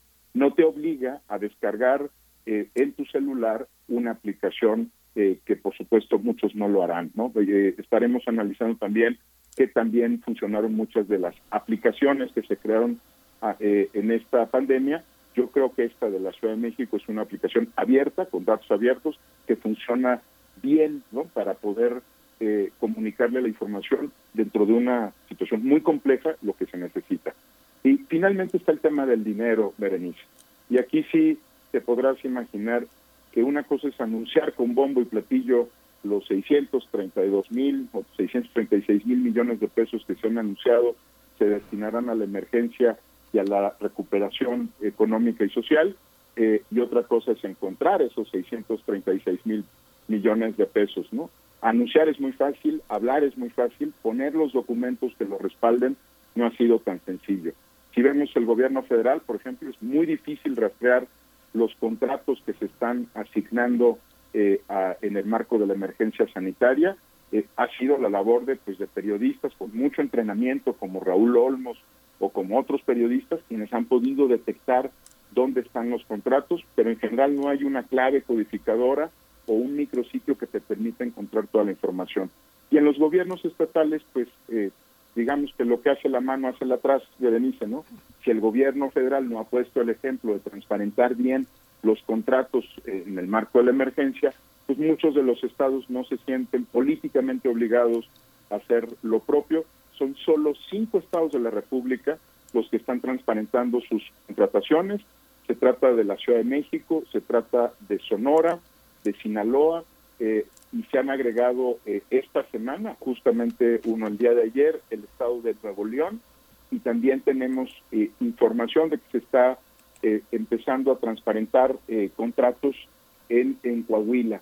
Eh, yo te diría, en general, lo que ha encontrado Susana Vigilancia eh, es algo es algo variopinto, hay estados que lo están haciendo mejor que otros y gobiernos que están informando con, con mayor eh, oportunidad y prontitud. Y mira, si, si, si me preguntas sobre la emergencia, yo te diría, es cierto que, que hay que entender que están en condiciones extenuantes muchos servidores públicos, hay personas que están dando heroicamente la batalla por la salud y por nosotras y nosotros, pero, pero te diría que también hemos encontrado cosas como que se compran en este momento de emergencia boletos para Six Flags cuando Six Flags está cerrado, ¿no? Entonces, si hay tiempo para comprar boletos para Six Flags, hay tiempo, ¿no? Para poder transparentar lo que están haciendo con motivo de la emergencia. Oye, Eduardo, hay una parte que tiene que ver como con una educación muy amplia, ¿no? Hay un presupuesto que, que se asigna, del cual a veces es tan grande, es tan diverso que es difícil como que tener noción, eh, por ejemplo, el presupuesto que se asigna para hacer un camino para hacer una carretera, para hacer un puente, son, son enormes, pero hay una parte que tiene que ver con la suspicacia, que es eh, la construcción de proveedores, ¿no? Uno dice, bueno, este proveedor está desde Salinas, o este fue el proveedor de Calderón. Los proveedores tienen una, este, ¿cómo deben de ser evaluados? ¿Cómo deben de ser juzgados? De pronto algún, algún funcionario llega, no sé, a, una- a un puesto de elección popular, un gobernador, y le dice, mira hijo, montate una imprentita para que mandemos a hacer las publicaciones. ¿Cómo se evalúan los proveedores? ¿Cómo se hace ese análisis por parte de una sociedad que vigila? Mira, la, la ley lo que marca es que hay padrones de proveedores y los padrones tienen que ser públicos. Todo aquel que quiere venderle y comprarle al gobierno debería de estar en un padrón de proveedores y ese padrón, idealmente, Miguel Ángel, debería de llevar el récord del- de lo que ha hecho este, este, esta empresa al relacionarse con nuestro gobierno. Eh, tendríamos que ver si entregó los bienes a tiempo, si se hizo cargo de las de los precios y condiciones que establecían el contrato y esa información, pues, eh, en principio es de carácter público, no es un no es una concesión gratuita de los gobiernos. Lo que ocurre en una emergencia es que sobre pretexto de la emergencia se empiezan a relajar los controles y entonces se privilegia el uso de adjudicaciones directas o se inventan necesidades que dentro de la emergencia, y creo que pones una muy interesante, porque de hecho ha pasado en, en varios estados y, municipios del país, eh, que es el de, el de crear un problema que no existía. ¿no? Por ejemplo, de pronto empezaron a aparecer en algunos municipios del, del país carteles de quédate en casa en solo algunas partes de los de los municipios, ¿no? Sin ninguna estrategia de comunicación detrás. Y claramente ahí lo que había era un negocio con un proveedor como el que describes, ¿no? Eh, mi hijo, la, eh, consígase una imprenta, yo le voy a adjudicar un contrato sobre texto de la emergencia. Eh, y esto llega, por ejemplo, al tema de los plotters, ¿no? que seguramente hemos visto la aparición de plotters en algunos municipios del país y, y sobre texto, algunos muy, muy poco logrados, ¿no? como el del alcalde que prohibía por ley ¿no? que se enfermaran los habitantes de su comunidad. Pero, pero la verdad es que, tocas ese tema que es muy importante, se relajan los controles y se empiezan a inventar necesidades que seguramente no existían, que no facilitan la comunicación social, que no tienen eh, lo que se llama en términos de ley un fundamento y una razón de ser eh, dentro de la emergencia. Eh, es cierto que se necesita actuar con prontitud, ¿no, Miguel Ángel? Pero también es cierto que a veces se inventan necesidades que no que no existen. Ahí ahí creo que, que tenemos un problema que se agudiza cuando tenemos una emergencia, Miguel Ángel. También yo te preguntaría, bueno, eh, ahora que eh, estamos en este momento de pandemia y sabemos que eh, se ha llamado a recortar las actividades de eh, los servidores públicos y dar prioridad a aquellas que son esenciales, que son indispensables para el funcionamiento del Estado, eh, pues hay muchos recursos, yo supondría, que se quedan eh, parados, que están congelados. Hay obra, por ejemplo, obra pública que está detenida, que en estos momentos no se puede llevar a cabo.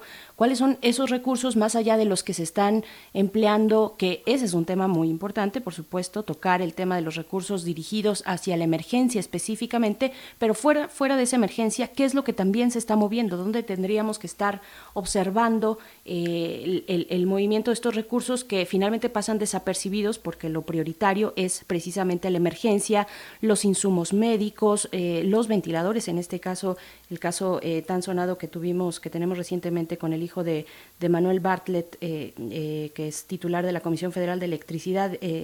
¿Cómo, ¿Cómo ponderar esta cuestión? ¿Por dónde empezar a buscar si la ciudadanía quiere estar informada? ¿Dónde empezar a, a indagar cuando muchas de las actividades están detenidas? Mira, lo, lo, la verdad es que lo tocas un tema también que va a ser muy importante en dos planos. Uno es que, como ponía con el ejemplo de los boletos de Six Flags, la verdad es que los gobiernos dicen que están solo operando en áreas esenciales, pero siguen haciendo cosas muy extrañas, Berenice, ¿no? Eh, la verdad es que me parece muy extraño en este momento que se compre un paquete de Six Flags, ¿no? Este, a menos de que ustedes encuentren una razón por la cual eso es esencial, sobre todo cuando no se pueden utilizar los boletos, ¿verdad? Este, no, no lo puedo entender y sé que es un ejemplo que parecería trivial, pero no era una cifra nada despreciable de la que estoy hablando. Eh, creo que tocas es un tema muy importante.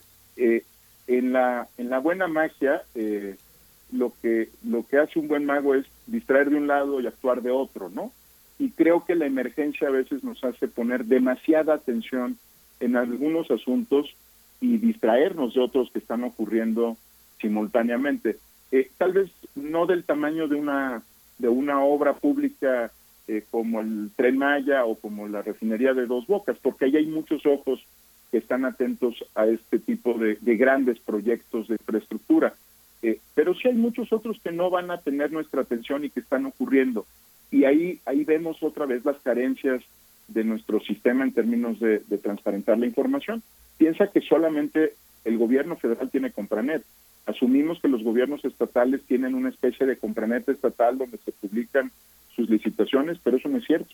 ¿no? La mayor parte de los estados del país no tienen una herramienta como Compranet, los municipios del país tampoco la tienen, son pocas las los municipios o alcaldías que tienen transparentadas sus compras, no solo las de emergencia en general, y lo mismo pasa con otros poderes. Los congresos tampoco transparentan lo que están comprando y los poderes judiciales pues lo hacen con muchas deficiencias. Yo te diría que lo que lo que evidencia una crisis como esta es el problema estructural tenemos 122 formas diferentes de venderle y comprarle al gobierno, ¿no? Entonces, imagínate cuán, cuán difícil es para un ciudadano eh, poder rastrear esta información. Y luego el otro ángulo que tocas, que también me parece importantísimo, es que algunos casos que sí se detuvieron se van a tratar ahora de convertir en adjudicaciones directas sobre pretexto de que ya no da tiempo para gastar, ¿no? Sea, una vez que active otra vez el gobierno sus actividades no esenciales, pues va a venir una, eh, perdónenme la expresión, es coloquial, pero una gastadera, ¿verdad? Porque van a argumentar que como no podían trabajar y no pudieron ejercer el gasto, van a tener que hacer por adjudicación directa lo que antes se daba por licitación. Y ahí otra vez el riesgo se va a volver enorme porque pues ni Susana Vigilancia va a poder rastrear 137 mil eh, transacciones federales o todas las que se estén dando en los estados. Por eso va a ser muy importante que, esto sea verdaderamente un esfuerzo de atención colectiva y social, que, de alguna manera nos demos cuenta que importa que el gobierno, que los gobiernos reaccionen bien y a tiempo, pero también importa que no aprovechen esto, este, este tema para, pues para deshonrar el interés público. ¿no? Va, va a ser necesario que una vez que pasemos de la, del momento crítico de la fase 3, eh, eh, estemos alertas porque va a haber muchos abusos y ahí sí nos toca distribuirnos la tarea en los estados, en los municipios, pues como sociedad, porque cada quien tiene que cuidar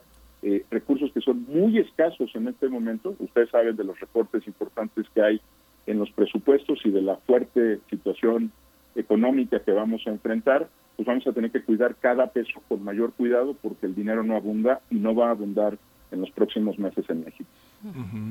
Oye, Eduardo, hay una, hay una categoría que utilizan en la administración pública que es la, llamada el subejercicio, que es justamente lo que señalas que es no ejercer un dinero que estaba destinado, programado para ocuparse durante un periodo de tiempo. Puede arrancar en marzo y terminar en noviembre o, eh, o en julio y terminar en diciembre. Este subejercicio forma parte de procesos automatizados que están eh, eh, en manos ya de toda una de toda una de todo un personal en la Secretaría de Hacienda que solamente mete en la base de datos el ejercicio de estos presupuestos, pero esta manera de etiquetar el gasto en el marco de una cuarta transformación que considera suntuosos o que considera innecesarios algunos de los procesos cómo se desactivan, cómo revisar esos procesos de etiquetados que conducen pues a una parte delictiva en la administración que se llama el desvío de recursos, que si tú tenías cinco pesos para una escoba pero se necesitan para cambiar un foco, no puedes utilizarlos porque ya están asignados de esa manera. ¿Cómo pensar esas partes de la administración? Mira, es un tema que está también abierto ahorita en la discusión pública, es más complejo por, como dices, por su naturaleza técnica, pero es por eso es tan importante que el Congreso mexicano, en particular la Cámara de Diputados, no ceda la facultad de que el Ejecutivo pueda determinar discrecionalmente cómo utilizar el presupuesto. En toda democracia, la, y sobre todo las democracias más pues más consolidadas, no, no quiero decir avanzadas, pero sí consolidadas, el Congreso cumple una función de eh, que no es solo la legislativa. Nosotros nos quedamos con la con la vieja teoría del siglo XX que los congresos legislan, sí, sí legislan, pero su verdadera función es controlar al Ejecutivo. Ese es su trabajo. Y para controlar al Ejecutivo, lo que hacen es, entre otras cosas, controlar el gasto público, porque quien decide el presupuesto no es el presidente, es el Congreso, porque el Congreso nos representa, por lo menos en teoría, a ti Berenice, a ti Miguel Ángel y a mí, ¿no? Entonces, como se supone que nos representa, nosotros definimos a través del Congreso cómo gastar el dinero. Vean lo peligroso que es lo que ocurrió la semana pasada, ¿no? Cuando el, Ejecutivo manda una iniciativa para decirle al Congreso, no te metas, tú no te metas en el tema del presupuesto, salte de él, no me apruebes los cambios y dame manga ancha para hacer lo que yo quiera, cuando yo quiera, eh, en el momento en que lo considere necesario. Mira, eh, la verdad es que ese es un tema muy delicado, ¿no? Porque estaríamos renunciando, Berenice, Miguel Ángel, Eduardo y todos los que estamos alrededor de este espacio informativo, a nuestro derecho a controlar el dinero público, ¿no? En el momento en que se le ceda al Ejecutivo Federal o a los ejecutivos estatales esta prerrogativa, abrimos una, una puerta muy peligrosa, porque ese es nuestro poder, digamos, como sociedad, que el Congreso le haga un contrapeso y vigile al Ejecutivo en el gasto. Entonces ahí hay un riesgo. Y la otra parte es el interno, que bien señalas, Miguel Ángel. Eh, por fortuna, cuando impulsamos el sistema anticorrupción y las medidas anticorrupción, logramos meter una cosa que, que ya la Corte ratificó, que es el hecho de que cuando haya una economía o un cuando un subejercicio se convierte en una economía, es un tema técnico, eh, no se gaste se empiece a interpretar como un fraude en contra del Estado. Es un tema técnico, pero lo que significa es que no puedes decir no me dio tiempo de gastármelo y por lo tanto lo reasigno en lo que yo quiera. Eh, la Corte ha sido muy clara en que las economías, cuando termina el ejercicio fiscal, entran en una zona de potencial fraude y por lo tanto deben de ser reintegradas eh, a la Secretaría de Hacienda para que se determine por un, procedimiento eh, definido en la ley cómo se van a utilizar. Pero sí creo que es un tema que se va a complicar porque va a haber muchos subejercicios, Miguel Ángel, ¿no? So pretexto de que estuvieron detenidas las actividades uno o dos meses. Entonces, eh, eh, es un tema en el que hay que poner lupa. Están los informes trimestrales de, de, eh, la Secretaría de Hacienda, donde se da cuenta del subejercicio de cada una de las dependencias, pero sí hay que tener mucho cuidado.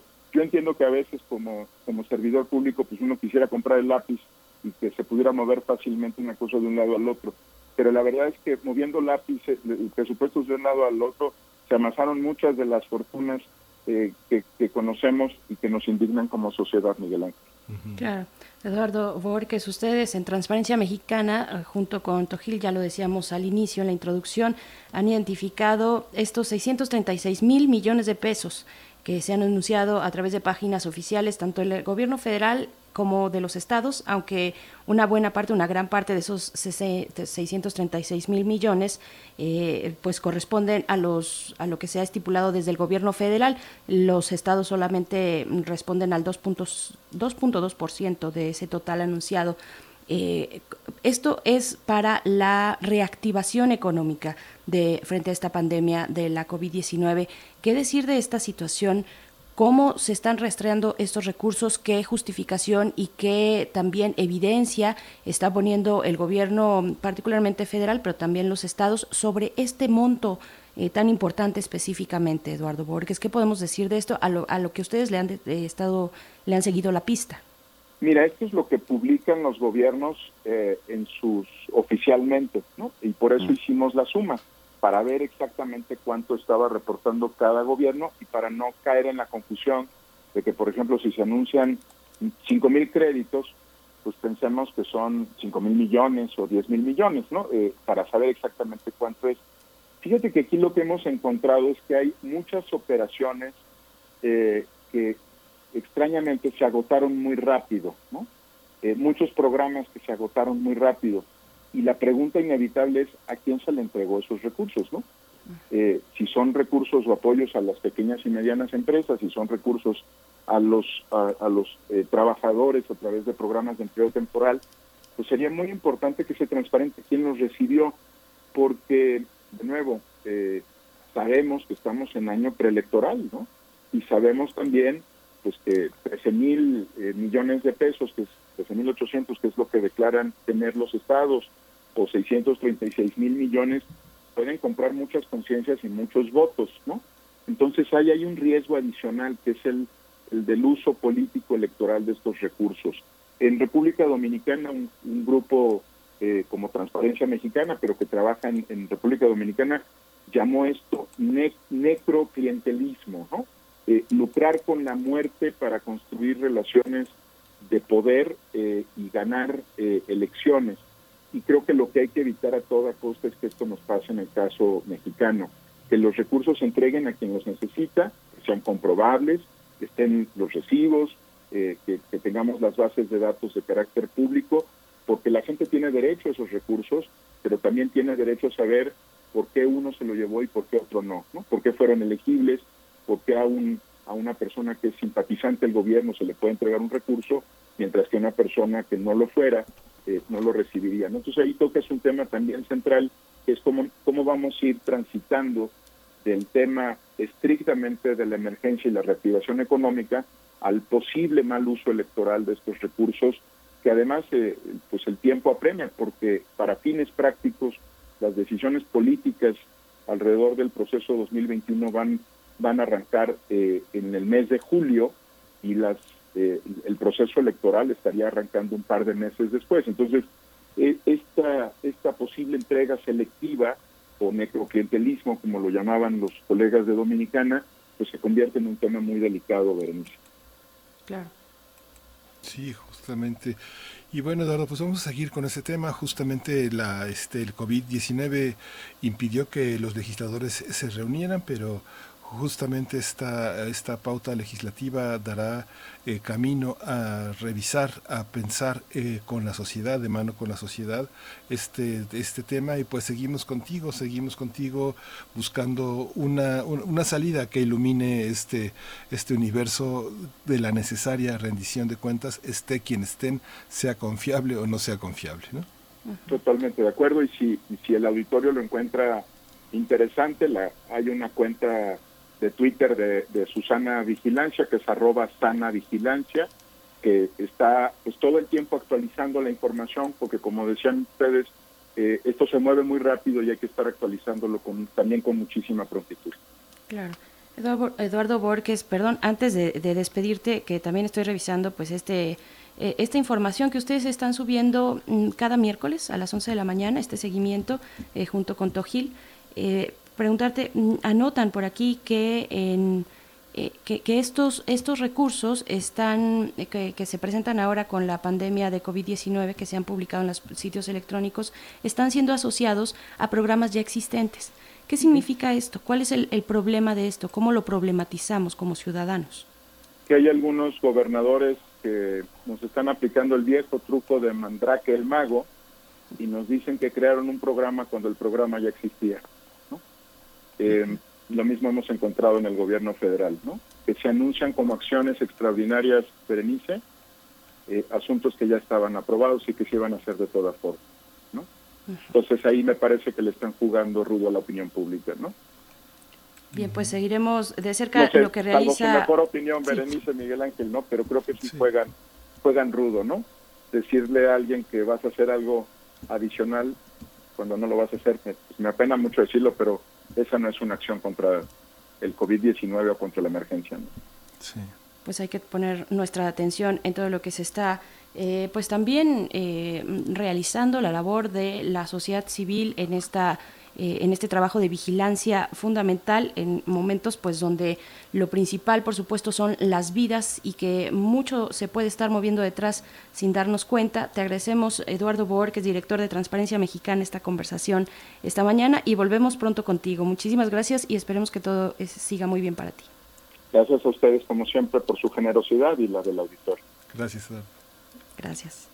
pues son las 8 con 39 minutos de la mañana. Vamos a ir con algo de MIA, que es este acrónimo de Missing in Action, un acrónimo utilizado en las guerras. Bueno, esta joven británica eh, pone, bueno, es, de origen, ay, a ver, ahorita les voy a decir, es eh, mm, Cachemira, no, no es Cachemira, bueno, les voy a decir, porque tiene una historia muy interesante, MIA, eh, refugiada, de familia refugiada en, en Londres, lo que vamos a escuchar de ella se titula Pull Up the People.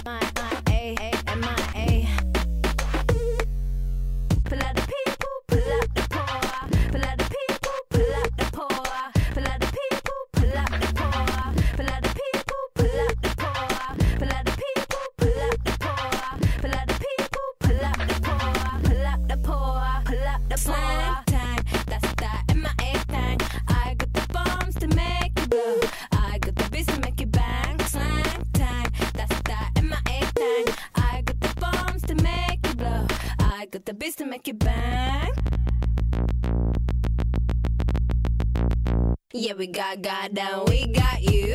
Every day thinking about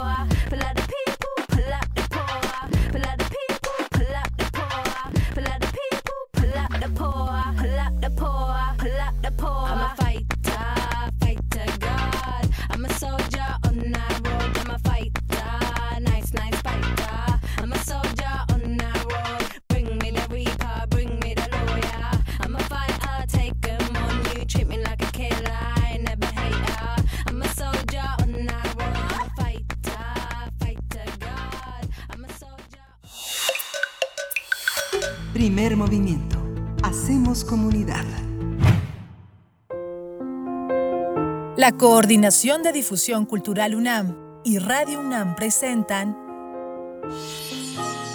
Aire. Arte, Cultura. ciencia, sociedad. Reflexión. Aire para días difíciles.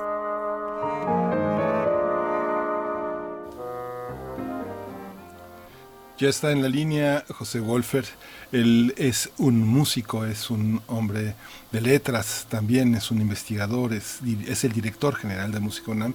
Y en esa sección hoy eh, de las recomendaciones culturales de Cultura UNAM vamos a hablar del Cuarteto para el Fin de los Tiempos de Oliver Messiaen y Aire. Con Aire te recibimos, querido José. Qué gusto encontrarnos de nuevo. ¿Cómo estás?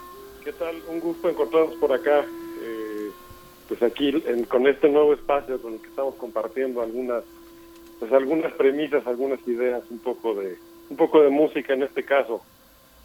Así es, pues te saludamos con mucho gusto, José Wolfer. Eh, efectivamente, en este espacio que hemos titulado Aire, estaremos compartiendo, pues en realidad lo que ustedes, los eh, las y los directores de los distintos museos eh, o direcciones de la Coordinación de Difusión Cultural, pues quieran compartir con la audiencia de Radio UNAM. Y pues en este momento, pues te toca a ti y, y nos da mucho gusto poder saludarte con este propósito para hablar de El Cuarteto para el Fin de los Tiempos de Oliver Messiaen. Cuéntanos, por favor, sobre todo de, esta figura, para aquellos que no la, no la identifiquen, de este músico, este compositor francés. Cuéntanos, por favor. Sí, como no. Eh, fíjense, esto surgió por una reflexión. Estaba yo mirando un poco en la, en la red qué están haciendo algunos compositores en este momento. Como sabemos, pues buena parte de lo que de lo que se está pudiendo hacer ahora es a través justamente del internet y de las redes. Yo estaba con la pregunta eh, qué están haciendo los compositores y me vino a la mente este ejemplo que es uno de los ejemplos pues, más célebres quizá del, siglo XX de una música compuesta en circunstancias muy particulares. Eh, a Messiaen lo, lo apresan los nazis después de ocupar eh, Francia y está en un campo de concentración, de camino al campo de concentración, va pensando en una idea que traía, que de hecho es uno de los movimientos que estamos oyendo ahorita de fondo, que se llama Abismo de Pájaros, una idea que traía para un cuarteto con una, una, configuración no del todo usual, un clarinete, un violín, un cello y un piano, y finalmente consigue platicar con un guardia del campo de concentración que le facilita un poco de papel y, de, un lápiz, que era pues un lujo eh, absoluto, una, una, cosa completamente insólita. Escribe este cuarteto para el fin de los tiempos eh, y lo estrena dentro del propio campo de concentración, él mismo tocando el piano con algunos otros músicos que se encontró en el, en el campo, eh, pues logran dar finalmente este estreno. Entonces me parecía pues un, ejemplo eh, notabilísimo de alguien que está trabajando en condiciones muy adversas, eh, bastante más extremas, incluso quizá de las que estamos nosotros enfrentando, o bueno, en todo caso distintas, no, no sé si valga la, comparación o no, y, y, es una de las músicas creo que más, pues más llamativas, más particulares que hay en el siglo XX, me pareció interesante pues compartirlo con el público por si no conocían esta, esta composición que tiene este, este, esta génesis tan particular que recién les describía. Es fascinante el propio título de esta, de esta pieza que ahora, que ahora este, haces notar, Abim de Suazo, que son, es como también, no solo es abismo, sino es asombrarse con esta eh, connotación, dotación que relativiza el tiempo. No hay causalidad en el canto de los pájaros. ¿Cómo entender esta pieza desde estas perspectivas, poner en cuestión el tiempo, José? Fíjate, Miguel Ángel, hay una, hay una cita del propio Messiaen sobre sobre este movimiento que es muy el sentido de lo que tú estás diciendo, porque habla justamente sobre esta, esta oposición. Dice textualmente en su introducción al cuarteto, dice, el abismo es el tiempo con su eh, tristeza, con su cansancio, los pájaros son lo opuesto de este tiempo, son nuestro deseo de alcanzar la luz, las estrellas, eh, los arcoíris y las canciones jubilosas. Entonces está hablando, es, es una de las como de las contradicciones, si queremos, o de los dos polos opuestos que están muy presentes en la música de Messiaen. Por un lado, esta reflexión muy arraigada en, el catolicismo, era un hombre profundamente religioso, organista eh, durante toda su vida de la iglesia, estoy recordando bien de Saint-Germain de en París, ¿no? Eh, y por otro lado era un, un ornitólogo aficionado, absolutamente obsesionado con los pájaros. Entonces encontramos a lo largo de su obra pues muchas referencias eh, a estas dos a estas dos esferas, a estos dos universos en los que se movía. El, siguiente ejemplo que, que, preparé, bueno, que pedí que pusiéramos ahorita al aire, es el quinto movimiento que justo nos ilustra el otro, de alguna manera, parte de este otro espectro, se llama Alabanza a la Eternidad de Jesús, el que escuchábamos recién en tercero, El Abismo de Pájaros para clarinete solo, de hecho, es una especie de, prueba de fuerza para los clarinetistas de hoy en día tocar esta, este movimiento del, del, cuarteto. El quinto movimiento es para cello y piano. Y un comentario sobre la grabación que estamos escuchando.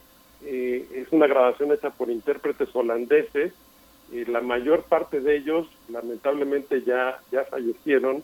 Justo estaba yo poniéndome al día ahorita de estos intérpretes.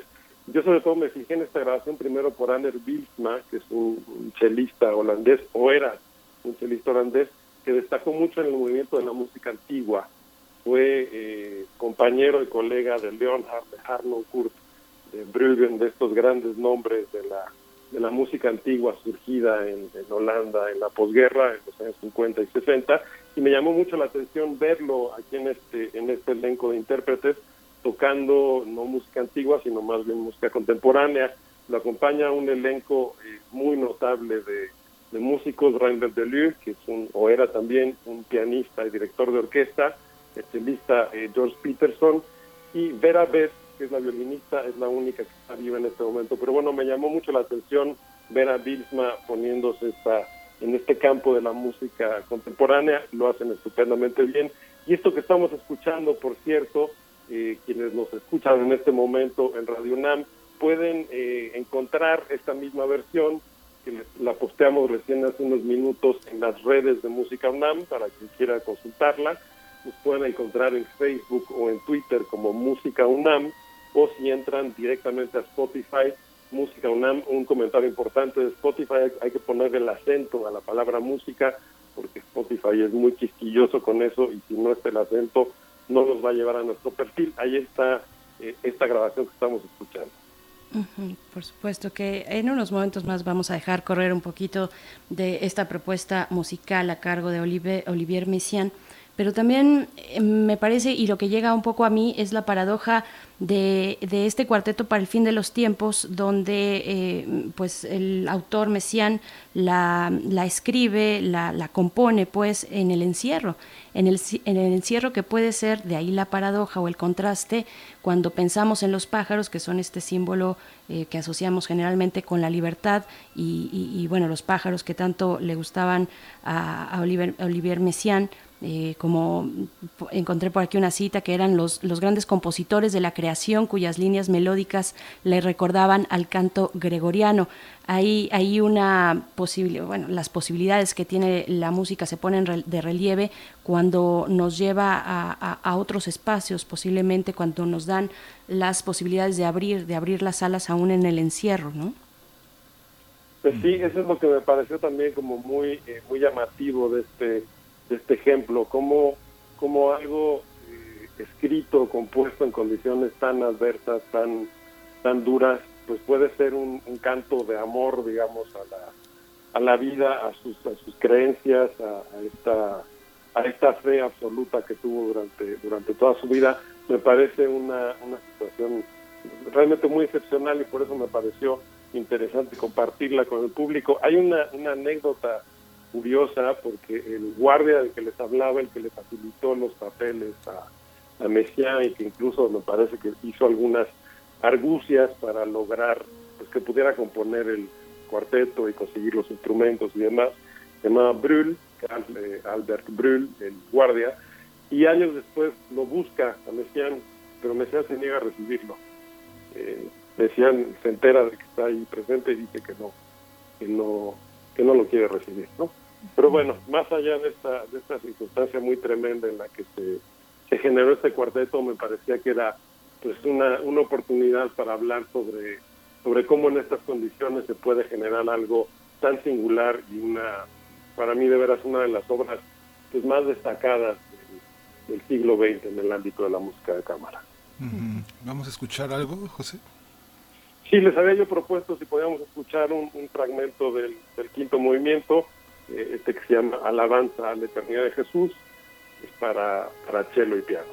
Uh -huh. Por supuesto. Pues vamos a escucharlo, es lo que ya está de fondo, de hecho, y volvemos, volvemos contigo, José Wolfer.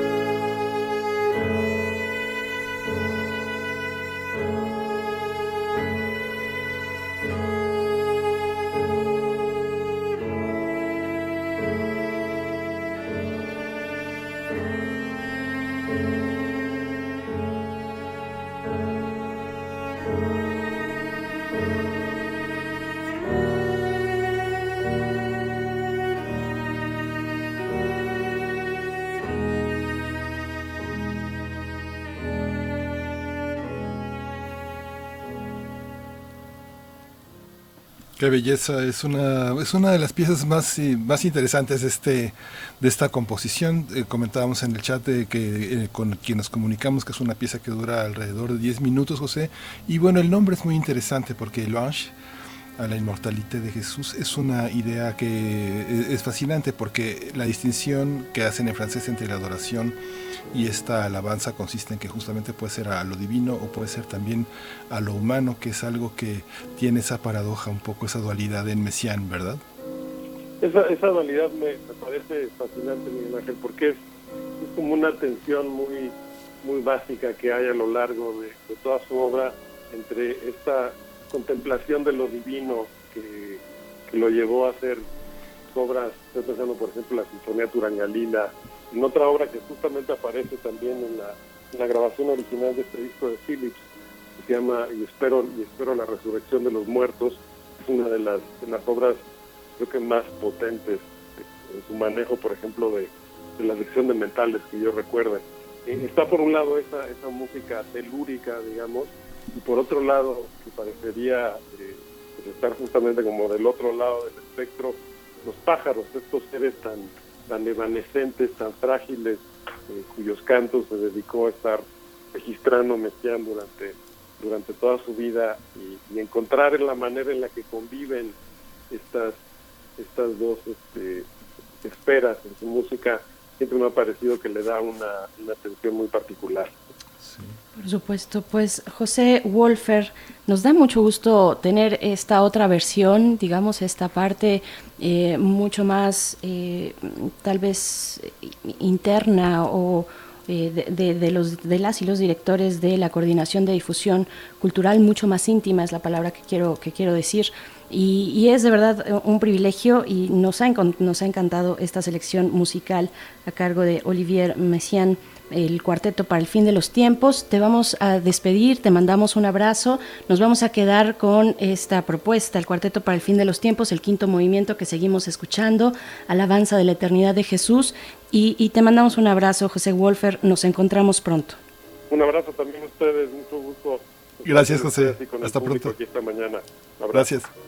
Muchas gracias. Pues nos vamos a despedir de la Radio Nicolaita y vamos a ir al corte. Eh, volvemos a primer movimiento, los dejamos con el cuarteto para el fin de los tiempos.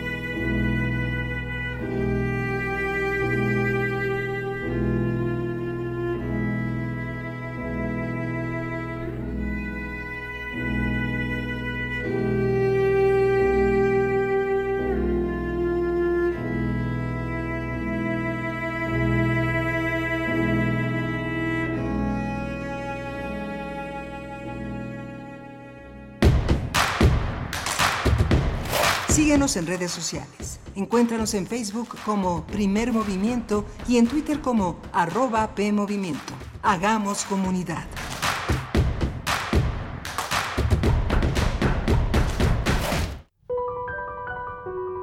La palabra es la ruta y la guía es el compás. Ningún poema está completo sin una buena plática. Escucha los ejemplos más relevantes de la poesía a través de la voz de sus autores en Al compás de la letra, un espacio para la creación literaria con María Ángeles Comezaña. Todos los jueves a las 18 horas por el 96.1 de FM. Hay libros no impresos que viven en boca de sus autores. Radio UNAM. Experiencia sonora.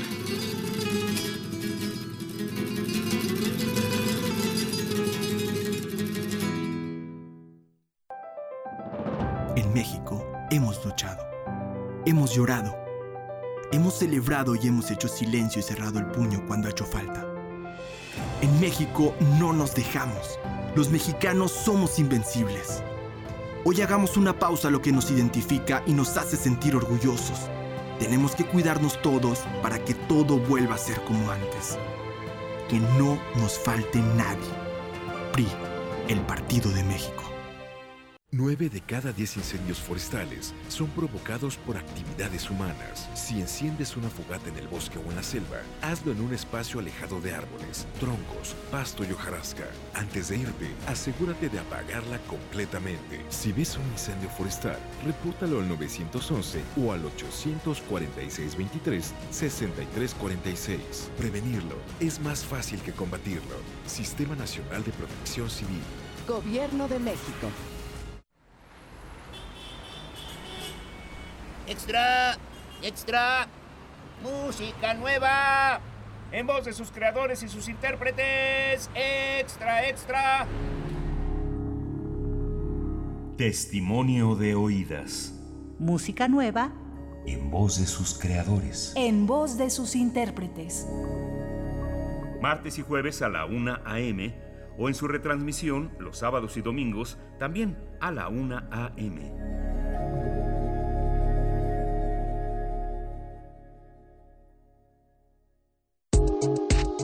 psicología observa al ser humano, sus escenarios y comprende su diversidad. Adentrémonos en ella. Juntos hagamos conciencia, psicología y sociedad. Cuarta temporada. Un programa de análisis y reflexión con Berenice Camacho y los doctores Mariana Gutiérrez Lara, Jorge Álvarez Martínez y Laura Ramos Langurén. Todos los lunes a las 18 horas por el 96.1 de FM y su retransmisión los jueves a las 16 horas por el 860 de AM. O si lo prefieres, escucha el podcast en radiopodcast.unam.mx. Radio UNAM, Experiencia Sonora.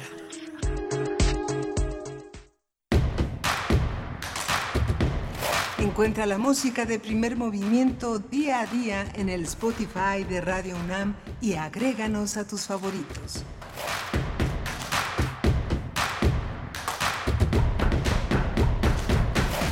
Buenos días, estamos aquí en primer movimiento esperando a darnos la palabra entre Miguel Ángel Quemain eh, y Berenice Cabacho esta mañana, como siempre, con ustedes. Es un gusto estar aquí para iniciar nuestra tercera hora de transmisión. Son las nueve con cuatro minutos de la mañana de este miércoles 6 de mayo. Miguel Ángel Quemain, buenos días, ¿cómo estás?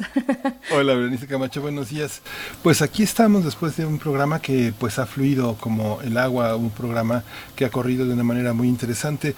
Eh, se me pasaba hacer una, fíjate que una, una recomendación de lo de ambulante, que es un, un encuentro eh, interesante. Vea la programación, vale la pena ver justamente una de las, una de las obras importantes, pues es Yerma de una, una, de las, una de las películas que vale la pena seguir el, el día de hoy en esta programación que hace Ambulante. Y quería también aprovechar también este espacio para comentarles que hay una serie de libros que se pueden descargar diariamente en el Colegio Nacional y justamente hoy toca a uno de los libros emblemáticos de esta, de esta, de esta, institución. Los opuestos se tocan, que son indiferencias y efectos sintácticos en la historia del español, de, Concepción Company Company, que hoy justamente tiene una conferencia, una transmisión en vivo a las seis de la tarde, que es Gramática, Cultura e Identidad, las descortesías de ayer, hoy y siempre vamos a escucharla eh, de discurrir a, a, lo largo de estas ideas de nuestra, de nuestra lengua y de las lenguas de ayer. Vale la pena, vale la pena seguirlo. Por supuesto que vale la pena, pues ahí está hecha esta invitación. Y también anunciar eh, muy brevemente, antes de irnos a la poesía necesaria, que la Comisión de Trabajo Académico del Consejo Universitario eh, en, eh, en, sesión extraordinaria, pues efectuó aprobación o aprobó pues las modificaciones al calendario escolar del ciclo 2020 para las modalidades anual y semestral.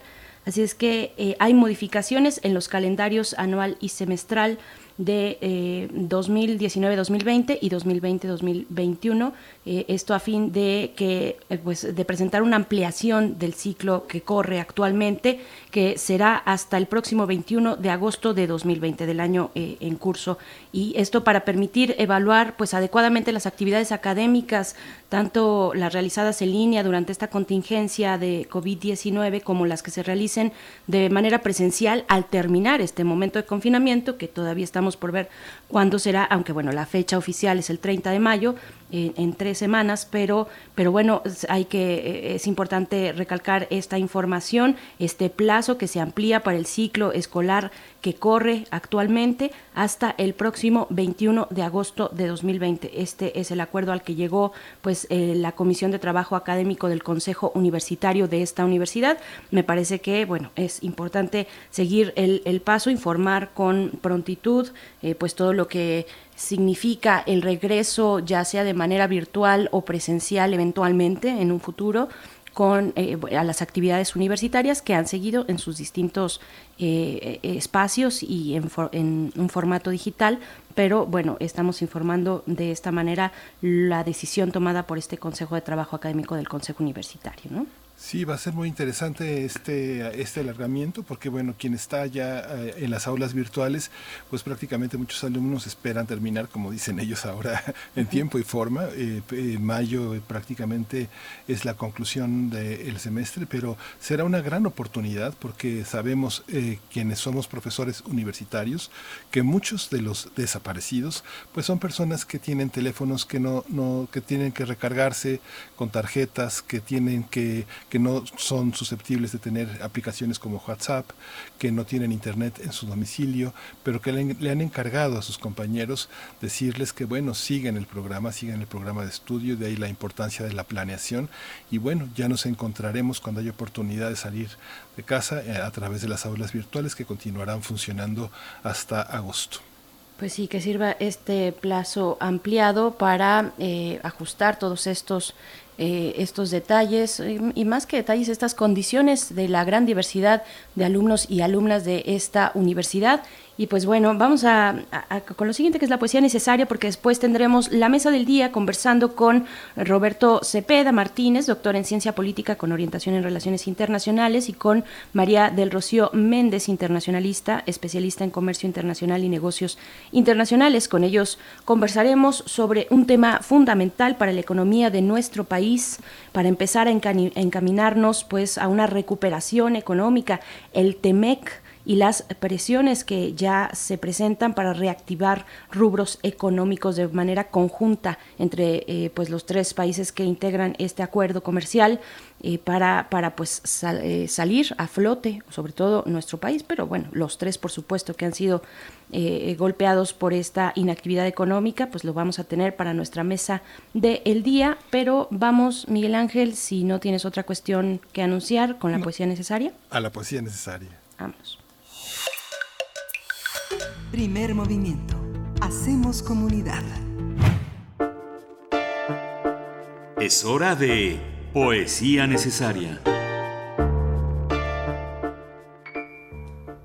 Mario Luzzi es el poeta que escucharemos en esta mañana. Es un poeta florentino que nació en 1914 En sus primeros años se le identificaba pues muy fuerte, muy apegado a la corriente hermetista para después eh, transitar lo que ya se dictaba también en, otras artes eh, hacia las vanguardias, las vanguardias de una literatura italiana que además se pensaba mm, en esos momentos o anhelaba ser más contemporánea, más universal, más vigente. Pues bueno, vamos a escuchar de Mario Luci el poema que se titula La oscuridad y alta llama en ti recae.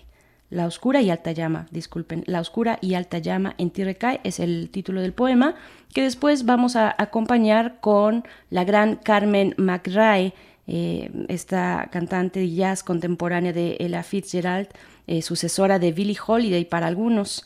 Eh, la canción que vamos a escuchar de Carmen McRae es You Took Advantage of Me.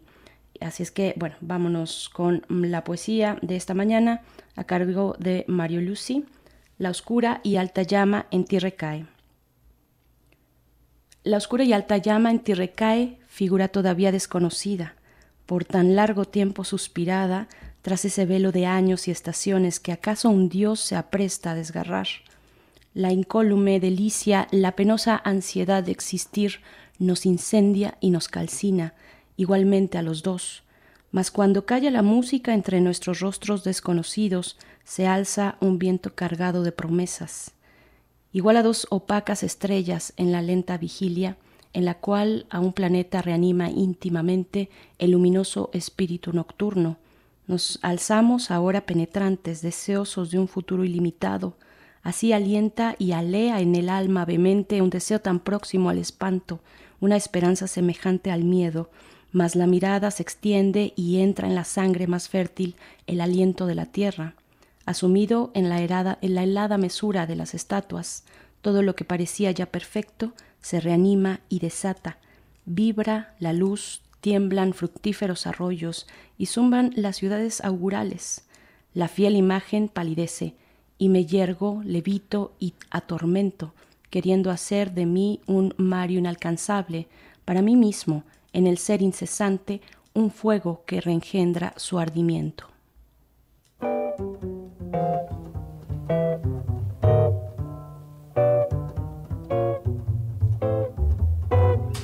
I'm a sentimental sap, that's all.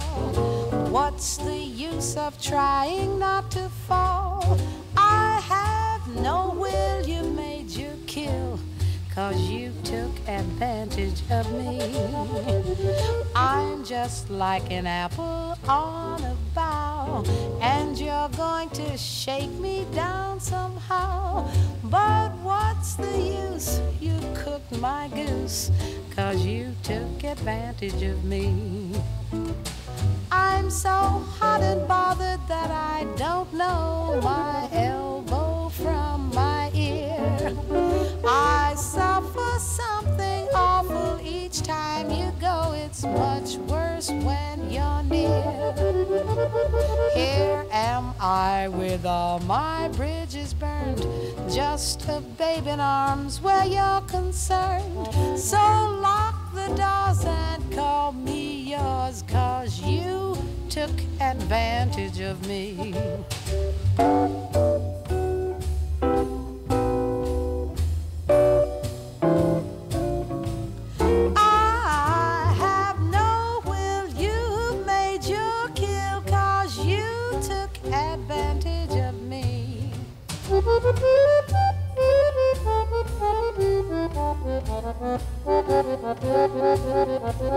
Tell me what's the use you've cooked my goose cause you took advantage of me.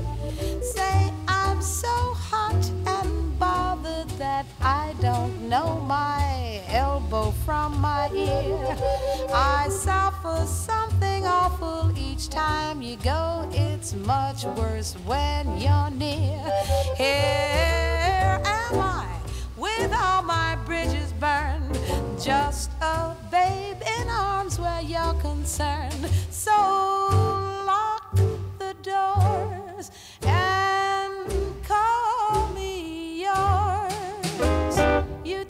advantage.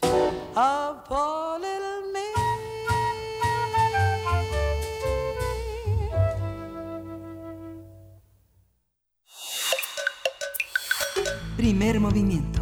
Hacemos comunidad. La mesa del día. Ante las presiones de políticos y de algunas industrias de Estados Unidos para que México considere actividades esenciales a los sectores automotriz, aeroespacial, de defensa, infraestructura y de transporte con el fin de que reabran sus actividades en la emergencia sanitaria, la Cancillería mexicana señaló que, cito, la prioridad de México hoy es la salud y la protección de los enfermos. Termina la cita del canciller, así como evitar contagios de acuerdo con las medidas anunciadas por la Secretaría de Salud. Así es, el gobierno del presidente Donald Trump ha insistido en que la apertura de estas industrias establecidas en México es necesaria, pues su país depende de las cadenas de valor mexicanas. El mandatario ha señalado que no le haría feliz que la industria estadounidense no pudiera arrancar por culpa de sus socios del TEMEC. Se prevé que con el inicio de dicho acuerdo comercial, el primero de julio, habrá un impulso a varios sectores de la economía mexicana. Cabe señalar que Trump publicó hace algunos días una orden ejecutiva para el establecimiento del Comité de Trabajo Interinstitucional que vigilará el cumplimiento pactado en el TEMEC en materia laboral. Pues a partir del anuncio de la entrada en vigor del nuevo acuerdo comercial entre México, Estados Unidos y Canadá, hablaremos de las presiones para la apertura de fábricas en nuestro país que suministran productos a los Estados Unidos ante esta contingencia sanitaria y para ello nos acompañan en la línea eh, y les agradecemos mucho que así sea María del Rocío Méndez, ella es licenciada en Relaciones Internacionales, académica de la FES Aragón, especialista en comercio internacional y negocios internacionales. Bienvenida, profesora María del Rocío Méndez, muy buenos días, gracias por estar aquí. Hola, muy buenos días, gracias por la invitación. Tenemos también en la línea al doctor Roberto Cepeda Martínez. Él es doctor en ciencia política con orientación en relaciones internacionales. Él es un especialista en América del Norte, es investigador del Centro de Investigaciones sobre América del Norte de la UNAM. Bienvenido, Roberto, nuevamente aquí con nosotros. Muchas gracias por esta mañana aquí. Hola, Miguel Ángel. Buenos días. Buenos días, Berenice, y al auditorio de Radio UNAM. Gracias. Buenos días, doctor Roberto Cepeda. Gracias a los dos. Eh, preguntarles, pues primero, en este momento de, tal complejidad que ha impuesto la pandemia al mundo y a nuestra región, pues estamos en medio de que se cumpla el plazo para que entre en eh, que, que, entre ya en vigor el acuerdo comercial el primero de julio, el TEMEC que tanto ha costado en su negociación, que tanto tiempo, el tiempo suficiente necesario, eh, pero que ha costado bastante para llegar al punto de hoy. ¿Cuál es eh, un comentario de apertura, probablemente antes de llegar a estas presiones que está ejerciendo ya Estados Unidos, que los mismos trabajadores, empresarios, el sector eh, empresarial y comercial en Estados Unidos presionan a su propio gobierno, al gobierno de los estados y de Donald Trump, eh, para, para reactivar, ya reabrir los negocios, la economía? Antes de eso, pues preguntarles, ¿Cómo ven el panorama en este momento para las cuestiones bilaterales, comerciales eh, de México y Estados Unidos, profesora María del Rocío?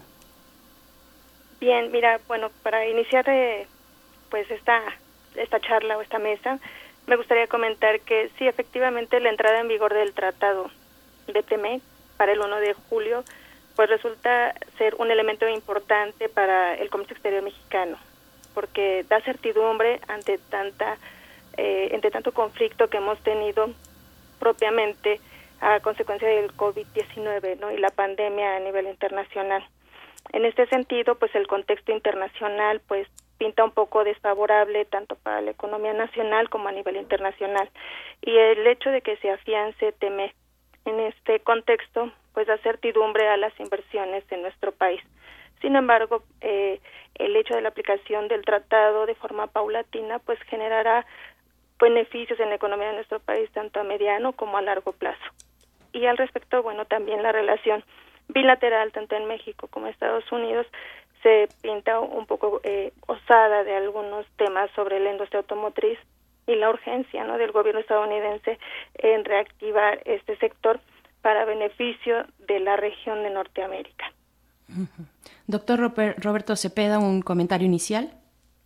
Sí, bueno, eh, eh, coincido justamente eh, con lo que se acaba de, mencionar, en el sentido de que el nuevo TEMEC, que viene a sustituir al, NAFTA, al TELCAN anterior, pues representa un instrumento importante para fortalecer la economía regional o para reactivarla, mejor dicho, en este contexto de la epidemia. Se tenía pensado eh, inicialmente eh, para el para el mes de junio, eh, tengo entendido el primero de junio.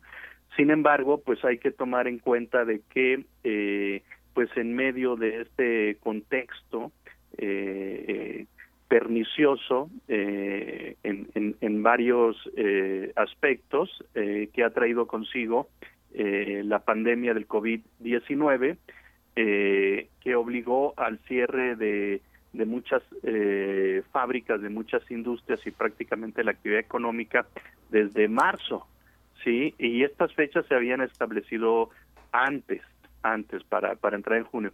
El, representante comercial Robert Lighthizer de los Estados Unidos, eh, pues eh, a pesar de que eh, hubo muchas peticiones, sobre todo la industria automotriz, para que se eh, pospusiera la entrada en vigor de este tratado, pues eh, dijo a finales de abril, creo el, el 24 de abril, que, que Estados Unidos pues ya eh, estaba listo y que el TEMEC empezaría el, el primero de julio, ¿no? Por una parte, pues esto implica riesgos porque no sabemos cómo va a evolucionar eh, los efectos de, esta pandemia tanto en Estados Unidos como en, Canadá, que también es otro de los países muy afectados, y también en México, ¿no? Que estamos en este momento eh, en, la cúspide o, en el pico, ¿no? De, de la pandemia, ¿no? Entonces habrá que tener mucho cuidado. Ese sería mi comentario.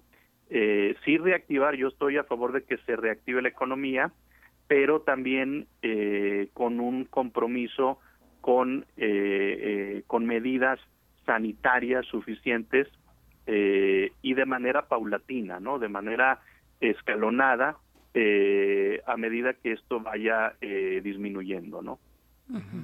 Debe ser tremendo para los norteamericanos. O sea, para nosotros murieron ayer 236 personas, pero en ellos fue 2.333 y justamente la industria automotriz se hundió la venta de autos en abril a un nivel sin precedentes. Se vendieron 34.900 unidades y la caída fue del 64.5%. Debe de ser un enorme quid para coyuntural en las elecciones de Donald Trump. ¿Cómo pensar en la reactivación cuando hay estas tasas de desempleo que ascendieron a 30 millones de personas en, en los Estados Unidos. ¿Cómo pensar esta, estas declaraciones en el marco de una crisis interna para los Estados Unidos tan, tan, tan profunda? ¿Somos nosotros, somos los socios del tratado o son ellos? Profesora María del Rocío. Bueno, desde mi perspectiva me parece que la situación es compleja al interior de Estados Unidos. Eh, se encuentran ante una situación difícil políticamente hablando y económicamente también. Recordemos que, bueno, el presidente Donald Trump se encuentra en una campaña electoral en la cual pues esta se llevará a cabo en noviembre y efectivamente tiene que dar prisa a las prioridades económicas que son pues fundamentales para su eh, reelección a corto plazo y al mismo tiempo hay que considerar que la economía eh, estadounidense se está encontrando en una desaceleración importante a nivel internacional. El contexto internacional y las piezas que se están moviendo en otras áreas como en Asia o en Medio Oriente causan también cierto conflicto para las futuras decisiones electorales dentro de Estados Unidos. ¿A qué me refiero con esto? Que la hegemonía estadounidense se está encontrando en un desequilibrio fundamental para mantener su posicionamiento continuo a largo plazo. Recordemos que actualmente China se está recuperando de la pandemia de COVID-19 y funge actualmente como el principal exportador de elementos de servicios de salud a otros países que se encuentran en este momento padeciendo la crisis de la pandemia, contrario a lo que esperaría Estados Unidos que siempre ha sido el principal promotor de exportadores o salvador de aquellas economías y naciones que se encuentran en diferencias económicas o políticas. La urgencia primordialmente proviene exactamente de Estados Unidos, del interior, de la crisis que siente el presidente Donald Trump al eh, sentir un poco el movimiento de desbalance en cuestión de hegemonía estadounidense y de estabilidad y equilibrio político a nivel interno. Sin embargo, sí se ha visto muy criticada, muy criticadas sus declaraciones porque está poniendo en riesgo la salud de su propia población. Tengo entendido que 30 de los estados de Estados Unidos se encuentran en un proceso de reapertura y no ha habido uno solo que haya cumplido con el registro de los 14 días libres de contagio o cuando menos con la contención del contagio antes de, de empezar a regresar a la normalidad. Y es por eso que dentro de Estados Unidos también hay un temor de que esta urgencia de volver a la normalidad pues los lleve a una crisis peor. Sin embargo, esto pues no parece darle tanta importancia al presidente Donald Trump. Él considera que la situación se encuentra controlada, pero evidentemente los que estamos observando el comportamiento de la potencia estadounidense nos damos cuenta que para este presidente la prioridad es el factor económico y no la salud pública. No es poca cosa de hablar de aproximadamente 30 de los estados de la Unión cuando son 50, es decir, la mayoría están ya en este momento eh, en vías o ya iniciando eh, ampliamente su reapertura comercial. Eh, doctor Roberto Cepeda, ¿qué decir respecto, respecto a esta situación también? Sí, bueno, es, ese punto es muy importante, el punto político, porque justamente el presidente Trump en, estos momentos pues tiene esta eh, situación de la, de la de su campaña por la reelección que hay que decirlo pues está eh, en estos momentos este, suspendida pero uno ve en las encuestas a Joe Biden candidato del Partido Demócrata que está superando a Donald a Donald Trump es decir no está enfrentando eh, vemos a un presidente Trump que ha sido superado por la pandemia no entonces está el presidente Trump desesperado, hubo una caída del 4.8% del PIB, es decir, un crecimiento negativo en el primer trimestre en Estados Unidos. Y uno de los logros de Trump era el, tema económico. O sea, eh, como lo hemos mencionado en otros programas, pues la economía con el, con el presidente Trump estaba muy bien. Sin embargo, la pandemia vino a terminar, ¿no? Con ese crecimiento económico, entonces el presidente Trump está desesperado porque uno de los de los pocos resultados o de y bueno que es el muy importante el tema económico pues no le está funcionando no y, efectivamente Estados Unidos depende mucho eh, o sea es un país muy grande que también depende mucho del, del contexto interno del mercado interno como decía Miguel Ángel o sea qué medidas hacer para que se reactive esto eh, otra vez.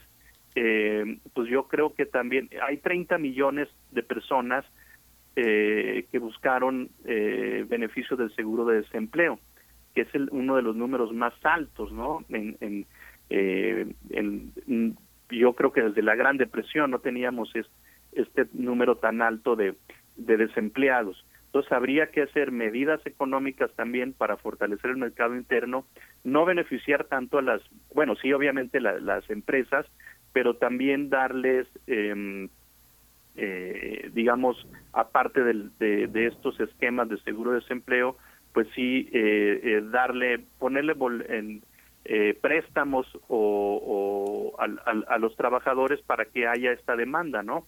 ¿De qué sirve otra vez que se reactive esto si o que se abran los restaurantes o que se eh, si la gente no va a ir a consumir porque no se ha terminado como bien decía la doctora eh, pues es, eh, esta amenaza no de, la no se ha, no no no se ha detenido no entonces sigue habiendo muchos números. Yo creo que Estados Unidos es el país en que tiene más casos actualmente. Hay ahorita 3.7 millones de, de, contagiados en el mundo y Estados Unidos tiene 1.2 eh, millones, ¿no? Igual en el en el tema de, de, los fallecidos, eh, pues Estados Unidos casi está llegando a, a, a, los está sobrepasando los 70 mil de una cifra total de 250 mil. Entonces es el, el país eh, que, que tiene más, más ¿no? Luego le sigue España, luego Italia, pero bueno, eh, eh, evidentemente es eh, no se ha podido detener. bueno, los expertos hablan de que ya el nivel exponencial de contagio se detuvo, pero pero se ha mantenido altos, ¿no? los los los casos por el COVID-19. Entonces, este contexto también eh, es poco favorable. Lo que yo sí diría es que eh, evidentemente se dé algo escalonado, que Estados Unidos, los estados nacionales, eh, muchos de ellos, muchos gobernadores, pues están también queriendo poner sus propias políticas. Estados Unidos es un país muy descentralizado, son 32 estados que tienen a México como su primero o segundo destino de exportaciones, ¿no? O sea, Norteamérica también depende mucho del área de, de perdón, Estados Unidos depende mucho de, de Norteamérica más que de, que de otros países, ¿no? Entonces, son 32 estados cuyo, cuya prosperidad económica depende del, del NAFTA, ¿sí? En Estados Unidos en la relación con México. Eh, y ahora del, del TEMEC. Eh, y con Canadá son eh, seis estados que tienen a Canadá como su primer destino de exportación, perdón, son 35 estados que tienen a Canadá como su primer destino de exportaciones y, y si nos vamos a primer, segundo y tercer lugar son 48.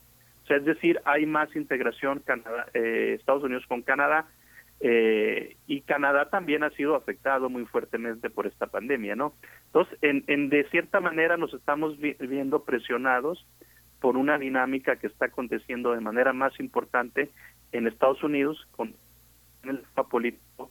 Eh, ahora, el, México evidentemente ya dijo que eh, se va a eh, alinear con la apertura paulatina en el contexto del TEMEC, para, para sobre todo por las cadenas de valor. Por supuesto, y un gran factor de esa presión que llega desde Estados Unidos para nuestro país recae sobre la industria automotriz. Eh, evidentemente, es pues, una industria eh, fundamental para el comercio bilateral, pero ¿qué decir, qué decir entonces de ese punto, de la industria automotriz? ¿Cómo, cómo la podemos, cómo se puede empezar a proyectar? Eh, en estos momentos que para México pues estamos en, el, en un momento importantísimo, en el momento álgido, digamos, de la ocupación hospitalaria, del mayor número de contagios o de casos activos, eh, ¿cómo, ¿cómo empezar a, vislumbrar, a dilucidar un poco a desentramar eh, la cuestión de la reactivación en la industria automotriz cuando por supuesto que es eh, absolutamente relevante, pero así como decías, doctor Roberto Cepeda, que no por el hecho de abrir los, los comercios, los restaurantes, pues la gente va a, ir a, comer ahí eh, como antes lo hacíamos, pues tampoco creo que todos nos arrojemos una vez se levante la sana distancia a a, comprar automóviles, pues, ¿no? O sea, estamos en una crisis eh, de gran relevancia, de grandes alcances. ¿Cómo se ve ahí entonces la reactivación en la industria automotriz, profesora María del Rocío Méndez? Bien, bueno, me gustaría también comentar un elemento importante que creo que también es eh, esencial retomarlo para poder eh, comprender lo que está sucediendo sobre la insistencia de la reactivación en el sector automotriz en Estados Unidos. Y ese elemento es que, bueno, queda perfectamente claro que las diferencias en tiempos en el avance de la enfermedad son un factor que tiene de momento bloqueado el acuerdo para reabrir este sector, porque en Estados Unidos la epidemia de COVID pues sí les ha afectado desgraciadamente enormemente y en el caso de México la situación es diferente porque recién entró en su fase 3 de la pandemia y tenemos un número de casos que con el paso de los días, pues estas se irán aumentando paulatinamente. Y esa diferencia de momentos considera, hace pensar, supongo yo, al gobierno estadounidense que eh, México puede acoplarse a sus eh, iniciativas de tentativa de apertura en cuestión del sector automotriz. Ahora bien, al respecto también de las presiones que ha recibido el gobierno mexicano para poder trabajar en coordinación con las industrias estadounidenses, hay que mencionar que el motivo fundamental es porque la mayor parte de los insumos y autos que se venden en Estados Unidos provienen de México. El año pasado México produjo 3.75 millones de vehículos, de los cuales el 70% terminó en el mercado estadounidense. El fabricante estadounidense General Motors fue el mayor exportador de autos según los datos de él del INEGI. Lo cierto es que, bueno, la nueva realidad impuesta por el COVID alcanzó a 21 armadoras de vehículos en México y a 11 de, de automóviles pesados, en el cual, pues, el objetivo primordial era detener la propagación del coronavirus, lo cual obligó a frenar la actividad de todas las empresas no esenciales. Y aquí hay un elemento también que cabe resaltar en cuestión de discrepancia de coordinación entre México y Estados Unidos. ¿Qué es esencial para México y qué es esencial para Estados Unidos? La disyuntiva está entre el valor la salud de los trabajadores mexicanos y es menos importante que mantener el comercio con Estados Unidos. Y en el caso de Estados Unidos, pues resulta todo lo contrario, ¿no? Se tiene fundamental eh, presión sobre eh, la reactivación de la industria automotriz porque para ellos es un sector indispensable, es un servicio esencial que para México no lo es tanto. Por lo tanto, la disyuntiva parte de ese sentido, ¿no? Que es esencialmente indispensable para la activación o para el desarrollo de la economía interna de cada uno de los países. Derivado de esto, bueno, el gobierno mexicano ha propuesto la reapertura del sector automotriz de algunas industrias, perdón, de algunas empresas automotrices, pero de forma paulatina a mediados del mes de mayo. Y tan es así que en este sentido, pues algunos fabricantes de vehículos como Volkswagen y Toyota ya han empezado a notificar el reinicio de sus operaciones. Volkswagen de México dijo que reanudará su planta de vehículos de Puebla el 18 de mayo, mientras que Toyota estima un inicio de operaciones en Estados Unidos a partir del 11 de mayo. Cabe señalar que Volkswagen dijo en un comunicado que los detalles del reinicio de las actividades de la manufactura serán graduales y con estrictas medidas de higiene. Pero en este sentido, también cabe resaltar que en vista de que las proyecciones que se esperan de la economía a largo plazo pues se contraigan más del 6%, y que la pandemia ha afectado pues los motores de crecimiento clave para nuestro país como el comercio, el petróleo, el turismo y las remesas, pues el futuro económico de México no pinta tan, alentador y es por ello que las empresas han decidido aprovechar su influencia para persuadir al gobierno mexicano y mantener estas líneas de ensamblado para generar cierta presión sobre la importancia de cuando menos tener una industria activa que mantenga generando actividad económica y próspera a largo plazo en la cooperación con Norteamérica. Doctor Roberto Cepeda, la, misma pregunta, y con, considerar los tiempos de la pandemia, los tiempos de la economía y cómo cada uno de esos dos tiempos llevan su propio ritmo entre las tres naciones que, eh, que, establecen este pacto comercial del TEMEC. ¿Qué decir de, de, esta situación? Y también agregar algo que nos recuerdan en redes sociales, en este, eh, eh, este brote tan importante que se dio en una fábrica de carne de cerdo en Dakota del Sur, en los Estados Unidos, que, que propagó el coronavirus de, a una gran velocidad. pues, ¿qué decir de estas cuestiones, la salud y la economía? Eh, sí, bueno, eh, efectivamente, pues ese es el gran reto, ¿no? Ese es el gran reto, cómo, cómo cumplir con eh, reactivar la economía, eh, pero al mismo tiempo impedir que el, la pandemia se siga expandiendo. Yo creo que eso se podría hacer, como lo dice la doctora, de manera escalonada, en algunos lugares donde no haya digamos, se, se han, eh, por ejemplo, en Estados Unidos, algunos estados tienen más casos que otros. Eh, la evolución de, de, la pandemia presenta distintas tendencias, ¿sí? Eh, lo que vemos en Estados Unidos, por ejemplo, pues es el caso de Nueva York, Nueva Jersey, Massachusetts, Illinois, toda esa parte de noreste, eh, y un poco más para acá, para los grandes lagos, eh, eh, donde se concentran pues la mayor parte, yo, yo creo que prácticamente la mitad, ¿no? Un poco más del, del 50% de todos los casos que hay en Estados Unidos. Pero me sorprende mucho a mí, por ejemplo, mira, Berenice, estoy viendo unos datos, que Nueva York tiene 330 mil casos hasta el día de hoy, mientras que California 58 mil. eh, hay una diferencia sustancial, sobre todo California, que es la primera economía de Estados Unidos. ¿sí? Otro estado que es muy importante en términos económicos es Texas. Solamente tiene poco más de 34 mil casos, comparados con los 330 mil. Y si vemos Nueva York y Nueva Jersey, lo podemos ver también como una sola región, porque mucha gente que vive en Nueva Jersey trabaja en Nueva York. Entonces estamos hablando de que en, en, esa, en esos dos estados eh, casi hay 500 mil casos. Pues estamos hablando eh, eh, de, de, una eh, diversidad, ¿no? Cómo está impactando esta pandemia en Estados Unidos.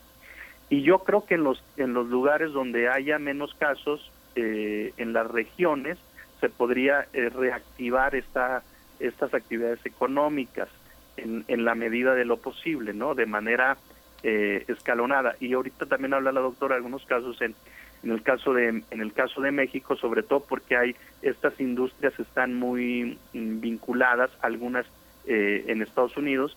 Los cuatro estados de, que comparten la frontera para ellos México es su principal destino de exportaciones. Y dentro de la misma frontera hay mucha actividad eh, económica hay muchos cruces y creo que eso también eh, podría reactivar la economía siguiendo obviamente protocolos sanitarios, eh, sana distancia. Fíjese que veo en, pues para cerrar ya esta conversación, porque bueno, se nos, se nos va el tiempo como agua en esta, en estas, en estas mesas del día. Eh, quisiera preguntarles, hay una doble moral en esta parte de los migrantes, ¿no? Se han, se han eh, eh, deportado 57.475 personas, 14% más de lo que fue en 2019, más la ayuda también que México le ha ofrecido a los centroamericanos, cerca de 2.000 personas, más 8.000 personas que tienen que cruzar por los aeropuertos estadounidenses y que han estado varadas en distintos puntos del, planeta para regresar a México por el tema de la pandemia. Esta doble moral de este de se van las personas, se van deportadas las personas que trabajaban para nosotros, también genera una, una política muy fuerte que hace tan infeliz al presidente Donald Trump con estas quejas eh, pronunciadas por muchos ciudadanos, pequeños productores que utilizan a, mano de obra latinoamericana sobre todo. ¿Qué pasa con esta parte? Eh, doctora. Profesora. Bien. Bueno, eh, considero que la parte del tema de migración es fundamental para la activación también económica de Estados Unidos. Efectivamente, sí considero que hay ahí alguna doble moral en cuestión del manejo del, del discurso.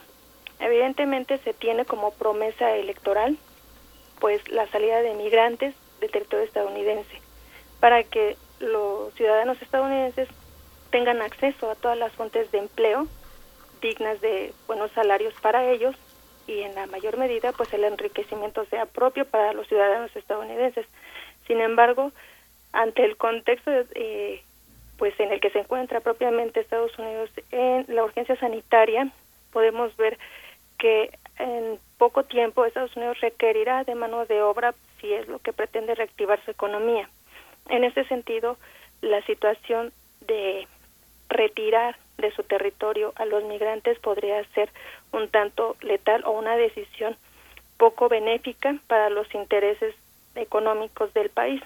Sin embargo, sí es importante resaltar que México en este sentido de migración siempre ha mostrado eh, solidaridad y apoyo a aquellos eh, países centroamericanos que tienen severas crisis económicas y por lo cual pues sus poblaciones deciden migrar no hacia nuestro país con la finalidad de llegar a Estados Unidos. Los que se han quedado en México, muchos de ellos han sido deportados a sus países de origen con eh, algún tipo de violencia y lo hemos visto al inicio de la de la pandemia en México cuando estábamos en la fase 2. Pero detrás de esta situación de el regreso de los migrantes a sus países, además de ser por la presión eh, o cuestión sanitaria que se tenía por la pandemia y la falta de recursos médicos o infraestructura de servicio de salud con el que cuenta México que es deficiente y el no poder dar servicios a estas gentes que se encuentran instaladas de manera ilegal en nuestro territorio. Adicional a ello, las presiones que se tienen por parte del gobierno estadounidense para evitar en la medida de lo posible que estas personas lleguen a territorio estadounidense generan un contexto de conflicto político a nivel bilateral. Si bien es cierto ahora con la entrada en vigor de TEMEX se pretende también que el gobierno mexicano trate de negociar la situación de estos migrantes con respecto a Estados Unidos. En este momento el gobierno mexicano se encuentra en un en una situación de negociación. Es importante ceder probablemente en algún sentido sobre la apertura de algunas industrias del sector automotriz y de autopartes para apoyar en ese sentido a la economía estadounidense, pero también es correspondiente al gobierno mexicano tratar de negociar la situación de los migrantes que tenemos en México y qué es lo que va a ocurrir con ellos eh, una vez que haya sucedido o que haya concluido la pandemia y TEMEC entre en vigor para que la reactivación en general pues sea tanto benéfica como Estados Unidos para México y eh, pues evidentemente evitar en la medida de lo posible pues la deficiencia eh, económica de nuestro país, ¿no? que no pinta tan favorable a largo plazo. Así es, pues doctor eh, Roberto Cepeda, en este sentido también y, y, como comentario de cierre, ¿qué decir? Bueno, pues sí, yo coincido, obviamente los migrantes son de los sectores más vulnerables, eh, no solo en, en, este momento, pero el contexto de la pandemia pues ha exacerbado, ¿no? Migrantes, eh, eh, refugiados, que, que, son personas que están huyendo de sus lugares de origen y con destino a otro país para un mejor nivel de vida, pero Estados Unidos, justamente el presidente Trump ha tomado medidas eh, más restrictivas han aumentado las eh, las deportaciones eh, los flujos han disminuido por obvias razones pero se sabe de casos de centenas de sobre todo en estos en estos lugares donde donde retienen a los a los migrantes no que están ahí confinados sobre en, en Estados Unidos y el, eh, ellos eh, en especial riesgo contagiarse eh, por el por el por el virus. Y, es, y Estados Unidos suspendió a finales de mayo las visas de eh, suspendió bueno pero todo el mes de mayo las las las visas no y, y además ha aumentado el número de, expulsados de migrantes a 10.000 mil y en y en y en estos centros de inmigración de, de control de aduanas eh, pues el, cuando se retiene a los migrantes, pues están siendo eh, contagiados. Ya para, para cerrar, bueno, creo que está vinculado el tema económico con el migrante. El presidente López Obrador dijo que eh, recientemente que va a proponer un acuerdo migratorio justamente ante Estados Unidos. Y, y, y, bueno, mira, ya para cerrar el comentario, yo creo que, que estamos también viéndolo desde otra perspectiva, en una posición de que México, en el contexto de una guerra comercial de Estados Unidos con China, pase a ser el principal socio comercial, ya lo fue eh, el, año pasado, pero ahora eh, este contexto de reactivación del TEMEC pues presenta esa oportunidad vista de manera pragmática, ¿no? De manera pragmática eh, México se puede beneficiar y al final del día el TEMEC, como lo hemos platicado en otras charlas, pues es una, un, un, intento de blindar la región a los, al aumento del, de la manufactura, eh, de, ser una plataforma manufacturera regional en América del Norte, que al mismo tiempo que le cierra el paso a muchos insumos provenientes de Asia, eh, especialmente de China, eh, se pretende consolidar eh, como una de las regiones más productivas. Lo van a lograr, no lo sabemos, por el aumento del contenido regional, pero esto también representa un reto para México, para la región, y en ese sentido yo creo que sí es factible eh, que se den algunos meses, incluso años, un, un año o dos, para que la industria automotriz eh, eh, pueda adaptarse a las nuevas reglas del TEMEC. Pues qué complejo, eh, importante este panorama, lo que nos depara pues la reactivación económica una vez que se levanten las cuarentenas en los tres países. Pues vamos a seguir eh, observando este fenómeno que nos que, directamente nos atañe y nos da mucho gusto haber conversado con ustedes, profesora María del Rocío Méndez, doctor Roberto Cepeda Martínez. Muchas gracias a los dos, muy buenos días y nos encontramos pronto. Al contrario, gracias. por la invitación, que estén muy bien. Muchas gracias. Gracias, Berenice. Miguel Ángel, buenos días. Gracias. Buenos días. Pues vamos a ir con música, son las 9 con 50 minutos. Después de esto nos vamos con el doctor Plinio Sosa para hablar de química y los elementos de la tabla periódica. Esto que vamos a escuchar está a cargo de Alaska y Dinarama. Alaska y Dinarama, eh, pues que todos conocemos la canción La ciencia avanza.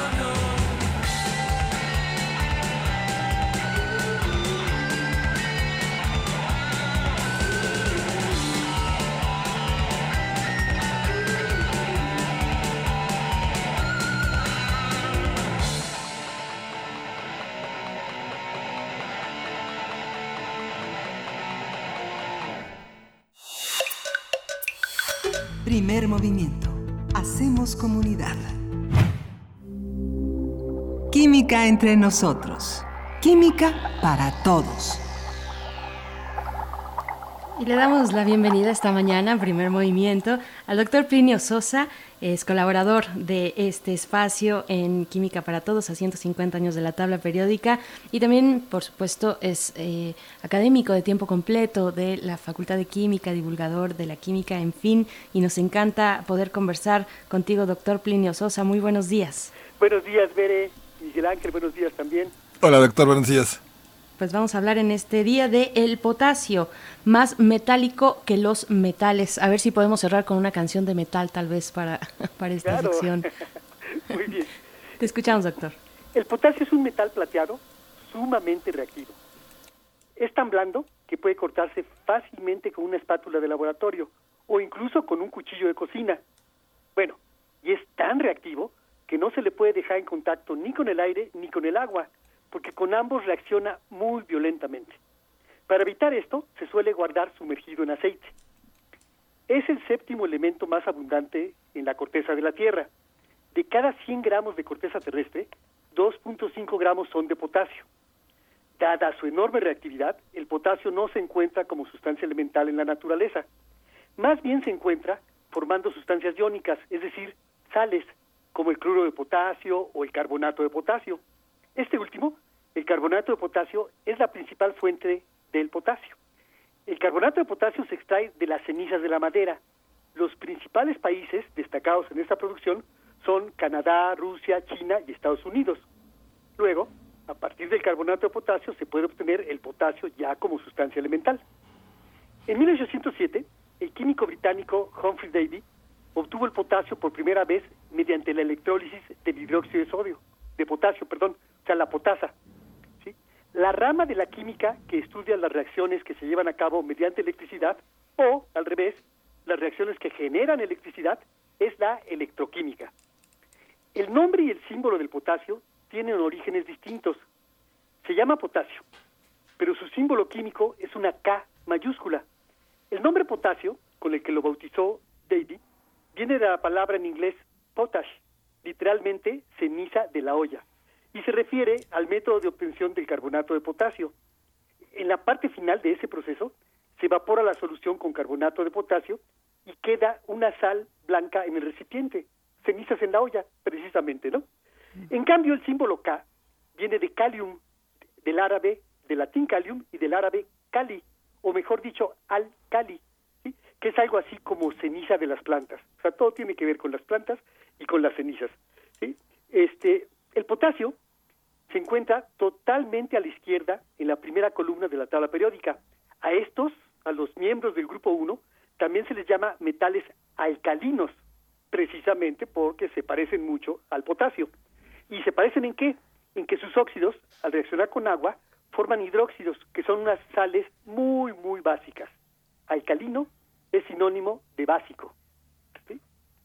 La ubicación de la tabla periódica nos da una idea de cómo se pueden comportar los elementos químicamente. A la derecha están los que capturan electrones con gran facilidad. En cambio, los que están a la izquierda son a los que más fácilmente se les puede arrancar los electrones. En términos de lo que vemos en nuestra experiencia cotidiana, un metal es un material duro, muy sólido, muy difícil de fundir, es decir, de hacerlo líquido. Sin embargo, en términos químicos, el comportamiento metálico está más relacionado con qué tan fácilmente un material pierde sus electrones que con su aspecto. Los compuestos de potasio tienen muchas aplicaciones en la fabricación de pólvora, de vidrio, de fuegos artificiales, entre otros. Pero lo que hace especial al potasio es su papel en los seres vivos. El potasio es uno de los tres nutrientes esenciales para el crecimiento y desarrollo de las plantas, junto con el nitrógeno y el fósforo. El 80% del potasio que se produce a escala mundial se utiliza en la fabricación de fertilizantes.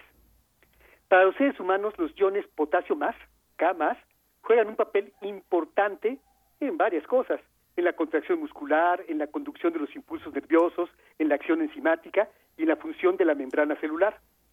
Las concentraciones demasiado bajas en el cuerpo humano de potasio pueden provocar calambres musculares graves, insuficiencia renal y parálisis, parálisis intestinal. Por el contrario, un alto nivel de, de potasio en el cuerpo puede generar riesgosas arritmias cardíacas. De hecho, a los condenados a muerte se les inyecta una solución de cloruro de potasio para provocarles un paro cardíaco. El potasio se puede encontrar para nuestra dieta diaria en una variedad de alimentos, plátanos, zanahorias, cítricos, frutos secos, papas, la leche, las sardinas, etcétera. Y bueno, una reflexión final. El potasio no es nada duro ni nada sólido. Con llevarlo a una temperatura de 63 grados centígrados es suficiente para hacerlo líquido. ¿sí? En ese sentido, pudiera parecer menos metálico que los metales típicos, pero dada la enorme facilidad con la que puede perder su último electrón, para nosotros, para los químicos, el potasio es más metálico que los metales. ¿sí? Fantástico. Eso es todo.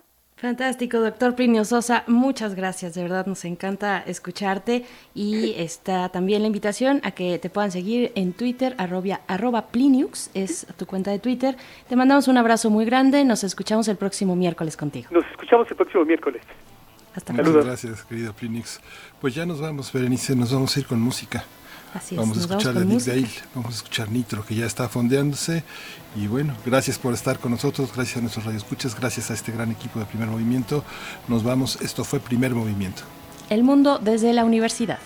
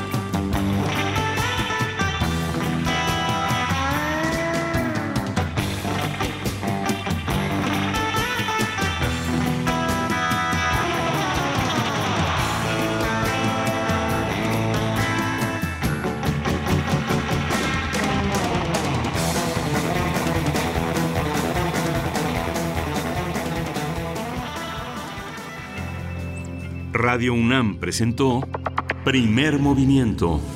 El mundo desde la universidad.